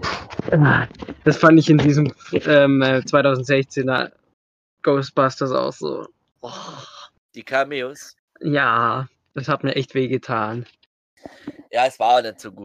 Aber ja, okay, das wollte ich sagen, ganz kurz, das wollte ich sagen, das ist ein großes Franchise. Das andere, was in meinen Augen letztes Jahr an die Wand gefahren haben, ist Man in Black. das haben sie komplett an die Wand Nein. gefahren. Ja. Gott, dieser, dieser Man in Black International, das war letztes Jahr der schlechteste Film. Ich hab mich so aufgeregt. einen Black auch mal als Trilogie angelegt, jetzt haben wir sie nur ein Foto hinterher geworfen. Ja, ja, der, der Witz ist ja der vierte Teil, da spielt ja nicht Will Smith mit, da spielt auch nicht der Josh ich Brolin weiß, mit. ich weiß. Du Aber hast eigentlich komplett neue Figuren, du hast Chris Hemsworth und, und lass es doch einfach als Trilogie und mach gut. also der war abgrundtief scheiße und ich muss sagen, ansonsten fällt mir eigentlich kein Franchise mehr ein, was Sony Spider-Man. hat. Spider-Man, okay, ja. Und nicht Ja, mal mehr Adam, nicht mal mehr Adam Sandler. Ich meine, die hatten ja früher exklusiv die Filme von Adam Sandler, das ist auch vorbei, der ist zu Netflix Ich abgewandert. Aber die fahren auch, glaub's mir, glaub mir eine Sache. Sobald, sobald Sony sich von Disney trennt mit Spider-Man und die das ganz alleine machen wollen, die fahren das an Karren. Die sind nicht fähig, Filme zu produzieren. Wirklich nicht. Das ist halt alles so. hm. Da arbeiten wirklich, ich meine das jetzt ernsthaft, da arbeiten Idioten. In dieser Firma arbeiten Idioten. Das kann anders nicht sein, da, da müssen Idioten arbeiten. Das gibt sonst für mich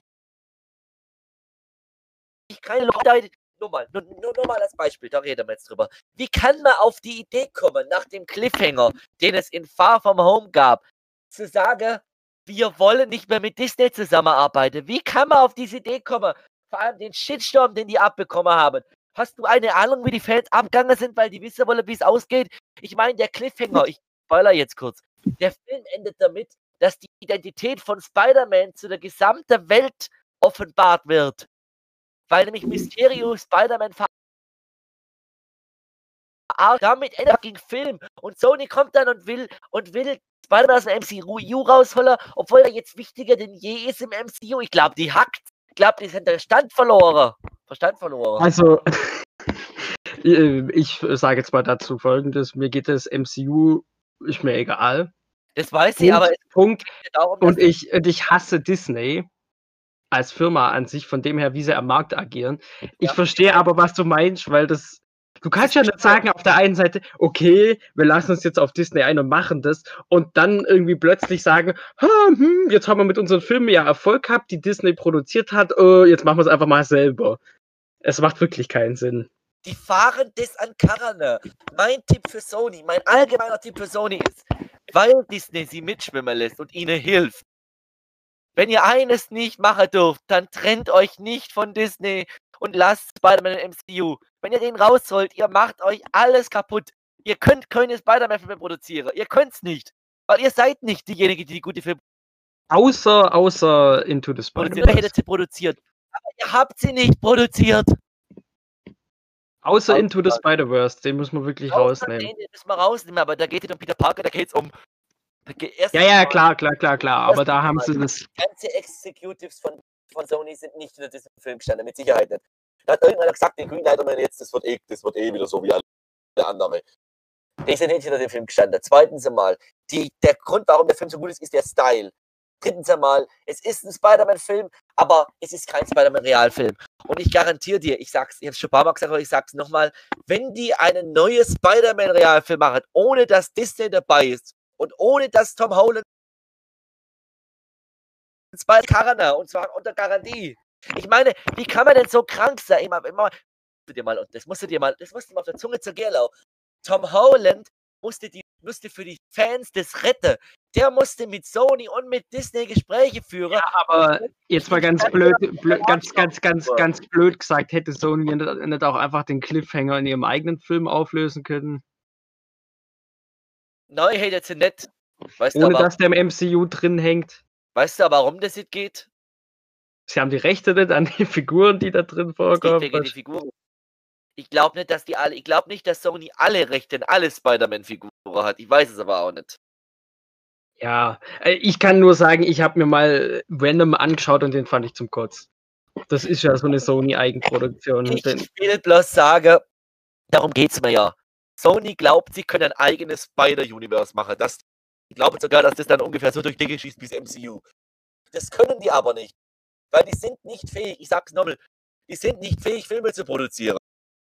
Naja, äh, das, der Punkt ist halt, sie haben dann immer wieder Filme, die sind verdammt gut. Aber das sind dann halt auch so Dinge.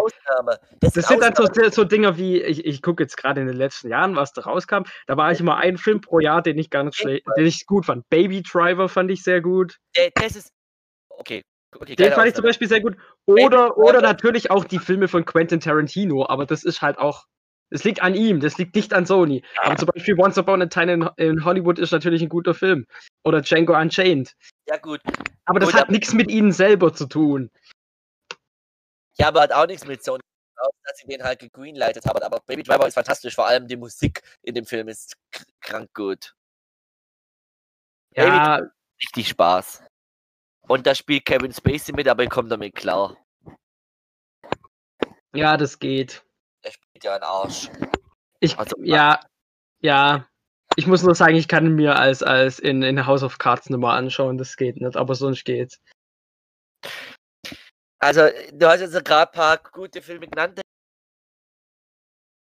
Ich gebe generell sagen, generell, wenn es um Filme geht, wo Sony die Idee selber hat, die Idee selber ja. hat, klappt es nicht mehr, weil die sind einfach zu doof dazu man muss, man muss halt sagen, was bei Sony schon ist, sie haben halt mit Columbia Pictures eine wahnsinnig traditionsreiche Marke aufgekauft und die haben schon Klassiker produziert wie Taxi Driver und so weiter. Aber da war das war halt alles in der Vor-Sony-Phase. Da war das halt doch nicht Sony. Ich meine, zwischendurch war das ja mal allen Ernst, das war ja mal Columbia Pictures bei Coca-Cola. Pictures kein eigenes ist. Die hatte, die waren auch mal so, die waren auch mal richtig groß. Die waren so groß wie MGM, als MGM noch ein eigenes Studio war, weil die hatte ja auch ihr eigenes Studiosymbol. Diese Frau da mit dem. Das gibt's, äh, das checke ich auch nicht. Das gibt's immer noch. Und es kommt auch noch vor manchen Sony-Filmen und vor anderen wieder nicht. Ob, weißt du, dann kommt immer Sony und dann kommt als nächstes, oder, äh, nee, es kommt als erstes Sony, dann kommt als nächstes Columbia, als Sony Company. Was soll das denn? Aber ich will halt, ich will dazu nur sagen, nicht ikonisch. Und irgendwie, ich vermisse irgendwie ein bisschen diese ikonische Filme. Was es nur gibt, ist das von Disney, das wird sich auch ändern, das mit dem Schloss, das finde ich gut. Aber MGM ist weg, Columbia ist fast weg, Pixar gibt es nur. Naja. Gott sei Dank auch noch, aber die ganze große ikonische Dinger sind halt weg. Naja, gut, das MGM-Intro gibt schon noch, aber. Ja, aber doch nicht mehr bei den bei die neuen Filmen. Doch. Echt? Ja, ja, aber die machen, die bringen sie halt nicht mehr selber raus, aber mitproduzieren tun die schon noch. Dachte. Also, die sind, die sind halt, finanziell geht's denen halt nicht gut und so, aber die haben schon noch, ähm, die, die machen doch keine Filme mehr, oder? Die produzieren halt mit. Ach so. Aber wer hat denn MGM? Also die, haben zum Beispiel, die, die, die haben zum Beispiel bei den Hobbit-Filmen haben die noch mitproduziert, bei James Bond. War mal von dieser Warner-Gruppe da weil, weil Warner hat ja die ganze Rechte an die ganze MGM-Karte. Alles, was da in dem Lager drin war. Ja, das, das haben die, glaube ich, mal verkauft. Aber zum Beispiel der neue Bond-Film, da produziert MGM auch wieder mit. Aber da hat jetzt Universal die, so. die, die also ich glaube, ich glaub, die, die, die halten sich eh hauptsächlich immer mit James Bond über Wasser, wenn überhaupt. Ist ja, leider so. Also, Aber die, also ich glaube, die, die, also die bringen es halt nicht mehr selber raus, die, die produzieren halt mit. So. Ich glaube ehrlich gesagt halt, dass wir bald den Tod einiger großer Filmstudios erleben, weil ich habe ich hab von 2019 die Tafel gesehen mit, ich habe da ein Video gesehen von einem YouTuber, wo ich gesehen habe, wie die verkauft, wie die eingeschlagen Zahlen war, alle waren. Und Disney hat halt fast 45% von dem Kuchen. Ich habe Ja. fast Prozent von der, Ein von der Einnahme, von der Einnahmezahl. Von der, Ja, ja. Ich meine, das, äh, das einzig, der einzig, wie sage ich das jetzt? Das einzig Gute für die anderen ist halt, dass ähm, Disney zum einen immer noch merkt, ähm, wie viel Geld sie für Fox ausgegeben haben. Das ist natürlich auch ein Minus, was du verbuchen musst. Dann- dann- Corona. Corona ist ein riesen Nachteil. Dann auch noch ihre ganzen Ausgaben mit Disney Plus. Und was man halt auch sagen muss, alle Fox-Filme, die sie übernommen haben, waren eigentlich ausnahmslos Flops. Also, es ist nicht so ohne, aber ich sehe das natürlich auch, dass da machen wir mal ein eigenes Ding dazu. Der, der hätte mir wünsche, dass Disney von ihrer 3 45 Prozent, dass die vielleicht wieder auf 30 Prozent runterfallen, weil sonst begraben die irgendwann der Kinomarkt. Okay, ich sehe schon, wir haben jetzt unseren Podcast, ist jetzt gerade in einer gewissen Grundsatzdiskussion über die Filme. Da kommen wir mal, da gehen wir mal wann anders nochmal. weil das Ding ist halt das, ich mache mir halt ziemlich Sorge um so Sachen wie Paramount und Universal. Was? Ja, Und ist Paramount? ziemlich klein war ich. Ah, Universal geht's gut. Universal hat keine Probleme, aber Paramount ist quasi am Ende. basieren auf dem Kuchen. Die werden da irgendwann sich Also, nee, nee, ja, ich weiß, welches Video du Ja, meinst wahrscheinlich, aber, aber da waren Ja, auch einige Sachen mit einberechnet, die in dem Jahr auch trotzdem rausgekommen sind. teilen sich gerade 15% mit Warner, mit Paramount, mit Universal, mit Sony. Teilen die sich gerade 15% vom Kuchen. Ja, aber ich, mein, ich glaube, das Studio, was wir wirklich fast vergessen können, ist Paramount. Andererseits muss man auch sagen, da steht natürlich auch so ein Riesenkonzern wie Wirecom dahinter, die neulich mit irgendwas anderem wieder fusioniert sind. Aber Und dann ist halt auch, Aber Viacom hat ja zumindest eine, Bra eine Marke, wenn sie die richtig einsetzt, können sie richtig Kohle machen. Aber aber ich meine, das kann natürlich sein, dass Paramount an sich eigentlich pleite geht, aber das, der Konzern dahinter halt nicht und dass es deswegen am Leben bleibt. Keine Ahnung. welche Marke immer. Nickelodeon? Ja klar. Ah ja. Viacom hat die ganze Rechte an allem, was Nickelodeon je produ mitproduziert hat. Das heißt, das heißt von der von der äh, von der wie heißt die Sendung mit den Biber? Äh, von Brüder bis zu Cosmo und Wanda, Jimmy Neutron, ähm, ähm, Roccos modernes Leben etc. Die haben da alle die Rechte. Die können da einen Featurefilm nach dem anderen raushauen und können damit Kohle machen. Die Leute würden reingehen. Die Leute sind in den 90er, 80er Nostalgie, die wollen das sehen. Wie kann man als Viacom so dumm sein und das nicht nutzen? Vor allem es gibt Fans, die wollen diese vierte Staffel Jimmy Neutron. Die wollen dafür sogar zahlen. Viacom so dumm sein, da die können Profit draus machen. Ist mir unbegreiflich sowas. Ja, klar. Ich meine, die setzen jetzt halt auf, auf SpongeBob. Das Ja, aber war's. halt. SpongeBob wird nicht eh, die haben mehr Marke als bloß SpongeBob. Guck mal, selbst Warner hat das kapiert. Aber da mache ich mir ehrlich gesagt auch Sorge, weil dieser Scoop-Film, der ist ja bisschen, glaubt der ist, ich weiß ob der gefloppt ist jetzt. Und wenn der gefloppt ist, kommt vielleicht an. Der kam halt vor allem ziemlich durchwachsen an. Also einige fanden ihn ja gut, aber einige haben auch Ich gesagt, noch naja. nicht gesehen, weil ich warten will, bis es synchronisiert verfügbar ist. Ja, also die Animationssparte von Warner ist auch mal noch ein Gesprächsthema für sich wert, weil die verstehe ich irgendwie auch nicht so ganz. Ich hätte halt gern, dass da weitergeht, weil wenn die die alle zurückbringen, das wäre echt schön. Und ich hoffe, dass das klappt. Aber wie gesagt, ich denke, Viacom muss mehr auf ihre Nickelodeon-Sache setzen. Da bin ich ganz, ganz und gar der Meinung. Weil Ja, man muss, die größte Marke, die sie noch haben. man muss halt abwarten, aber klar, Paramount war früher ja un- unfassbar. Also was die allein an Western und so rausgebracht haben, da könnte es ja. Also das ist ja Filmgeschichte pur. die Zeit ist vorbei. die Zeit ist schon lang vorbei. Ja klar, aber das ist die, die, die mit die größten Filmklassiker sind eigentlich alle von Paramount. Ich weiß, die sind ich, alle des Todes, weil das Studio pleite. Also- weil auch bloß, weil bloß Idioten in der Chefriege sitzen, in der Chefetage, nicht nur bei Sony. Bei Paramount auch und bei den anderen Studios. Glaubst du, wie viele Idioten da, da in der Macht? Die will es gar nicht wissen. So viel Deppe auf eurem Haufen. Ja, man muss gucken bei Paramount. Ich meine, wenn dieses Jahr, oh, was kommt dieses Jahr von Paramount noch? Top Gun 2 mit Tom Cruise. Ich meine, das ist das Einzige, ganz kurz noch, das ist das Einzige, was Paramount hinkriegt, sind halt die Mission Impossible und sonstige Tom Cruise-Filme. Der macht aber auch nicht mehr ewig Filme. Ich machte ja einen im Weltraum. Gib echten Weltraum mit dem SpaceX-Programm. Ist das so lustig? Ich weiß es nicht. Aber ich weiß, ich weiß zumindest, dass ich das Gefühl habe, dass wenn Paramount Sony Anime ewig überlebt. Also, Wenn die so weiter, wenn die weiter so schlechte Filme produzieren und nur ab und zu ihre Gewinne machen, die sind weg vom Fenster. ich meine, im Verhältnis Paramount ist halt nochmal deutlich krasser als Sony. Gell? Ich meine, Sony hat immer so gewisse Banken, die einfach Gewinn machen, aber bei Paramount ist fast gar nichts. Ich habe gar nichts gegen Sony Animation, wirklich nicht, aber ich möchte, dass, diese, dass der Konzern Sony Pictures, die, wo die Feature-Filme macht, die Realfilme, dass der Konzern pleite geht. Das will ich wirklich. Innerlich- Da sind wir ehrlich gesagt, glaube ich, relativ weit entfernt davon. Leider. Das ist ein innerlicher Wunsch, wenn der Konzern pleite geht, können die nicht mehr auf die dumme Idee kommen, dass es Spider-Man, sie mit Spider-Man Scheiße baut. Und nebenbei, wenn wir schon dabei sind, ich glaube, dass der gute, dass der gute Konzern Warner, Warner mit dem Film mit Batman mit Robert Pattinson auch nochmal auf Fresse fliegt. Ich noch nicht einschätzen. Das muss man sehen, wie das dann aussieht. Ich habe Ja, noch gar äh, keine ja. Vorstellung davon. Jetzt sind wir ordentlich abgeschweift vom Thema, Lommel. Wir müssen eine eigene Folge machen zu so einer, zu den Ja. ganzen Studios und zu der Verfassung. Es ist halt nicht so reden, muss man sagen. Aber ja, ich denke mal, das war's für heute. Oder gibt es irgendwas sagen? Ähm, macht weiter so, Sony. Ihr seid toll.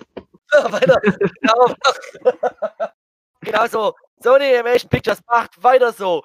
Wenn er so weitermacht, dann seid ihr in, dann seid ihr in fünf Jahren noch weiter unten auf der Treppe. Ja, wobei, wobei, dieser Connected schaut gut aus. Das will ich ihm zugute halten. Der Connected schaut Ja, gut ja. aus. Da- da- die- Mal gucken. So anschaut, ist cool. Das ist direkt.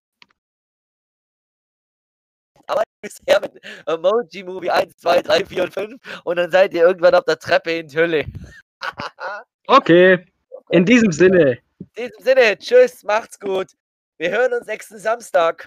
Tschüss.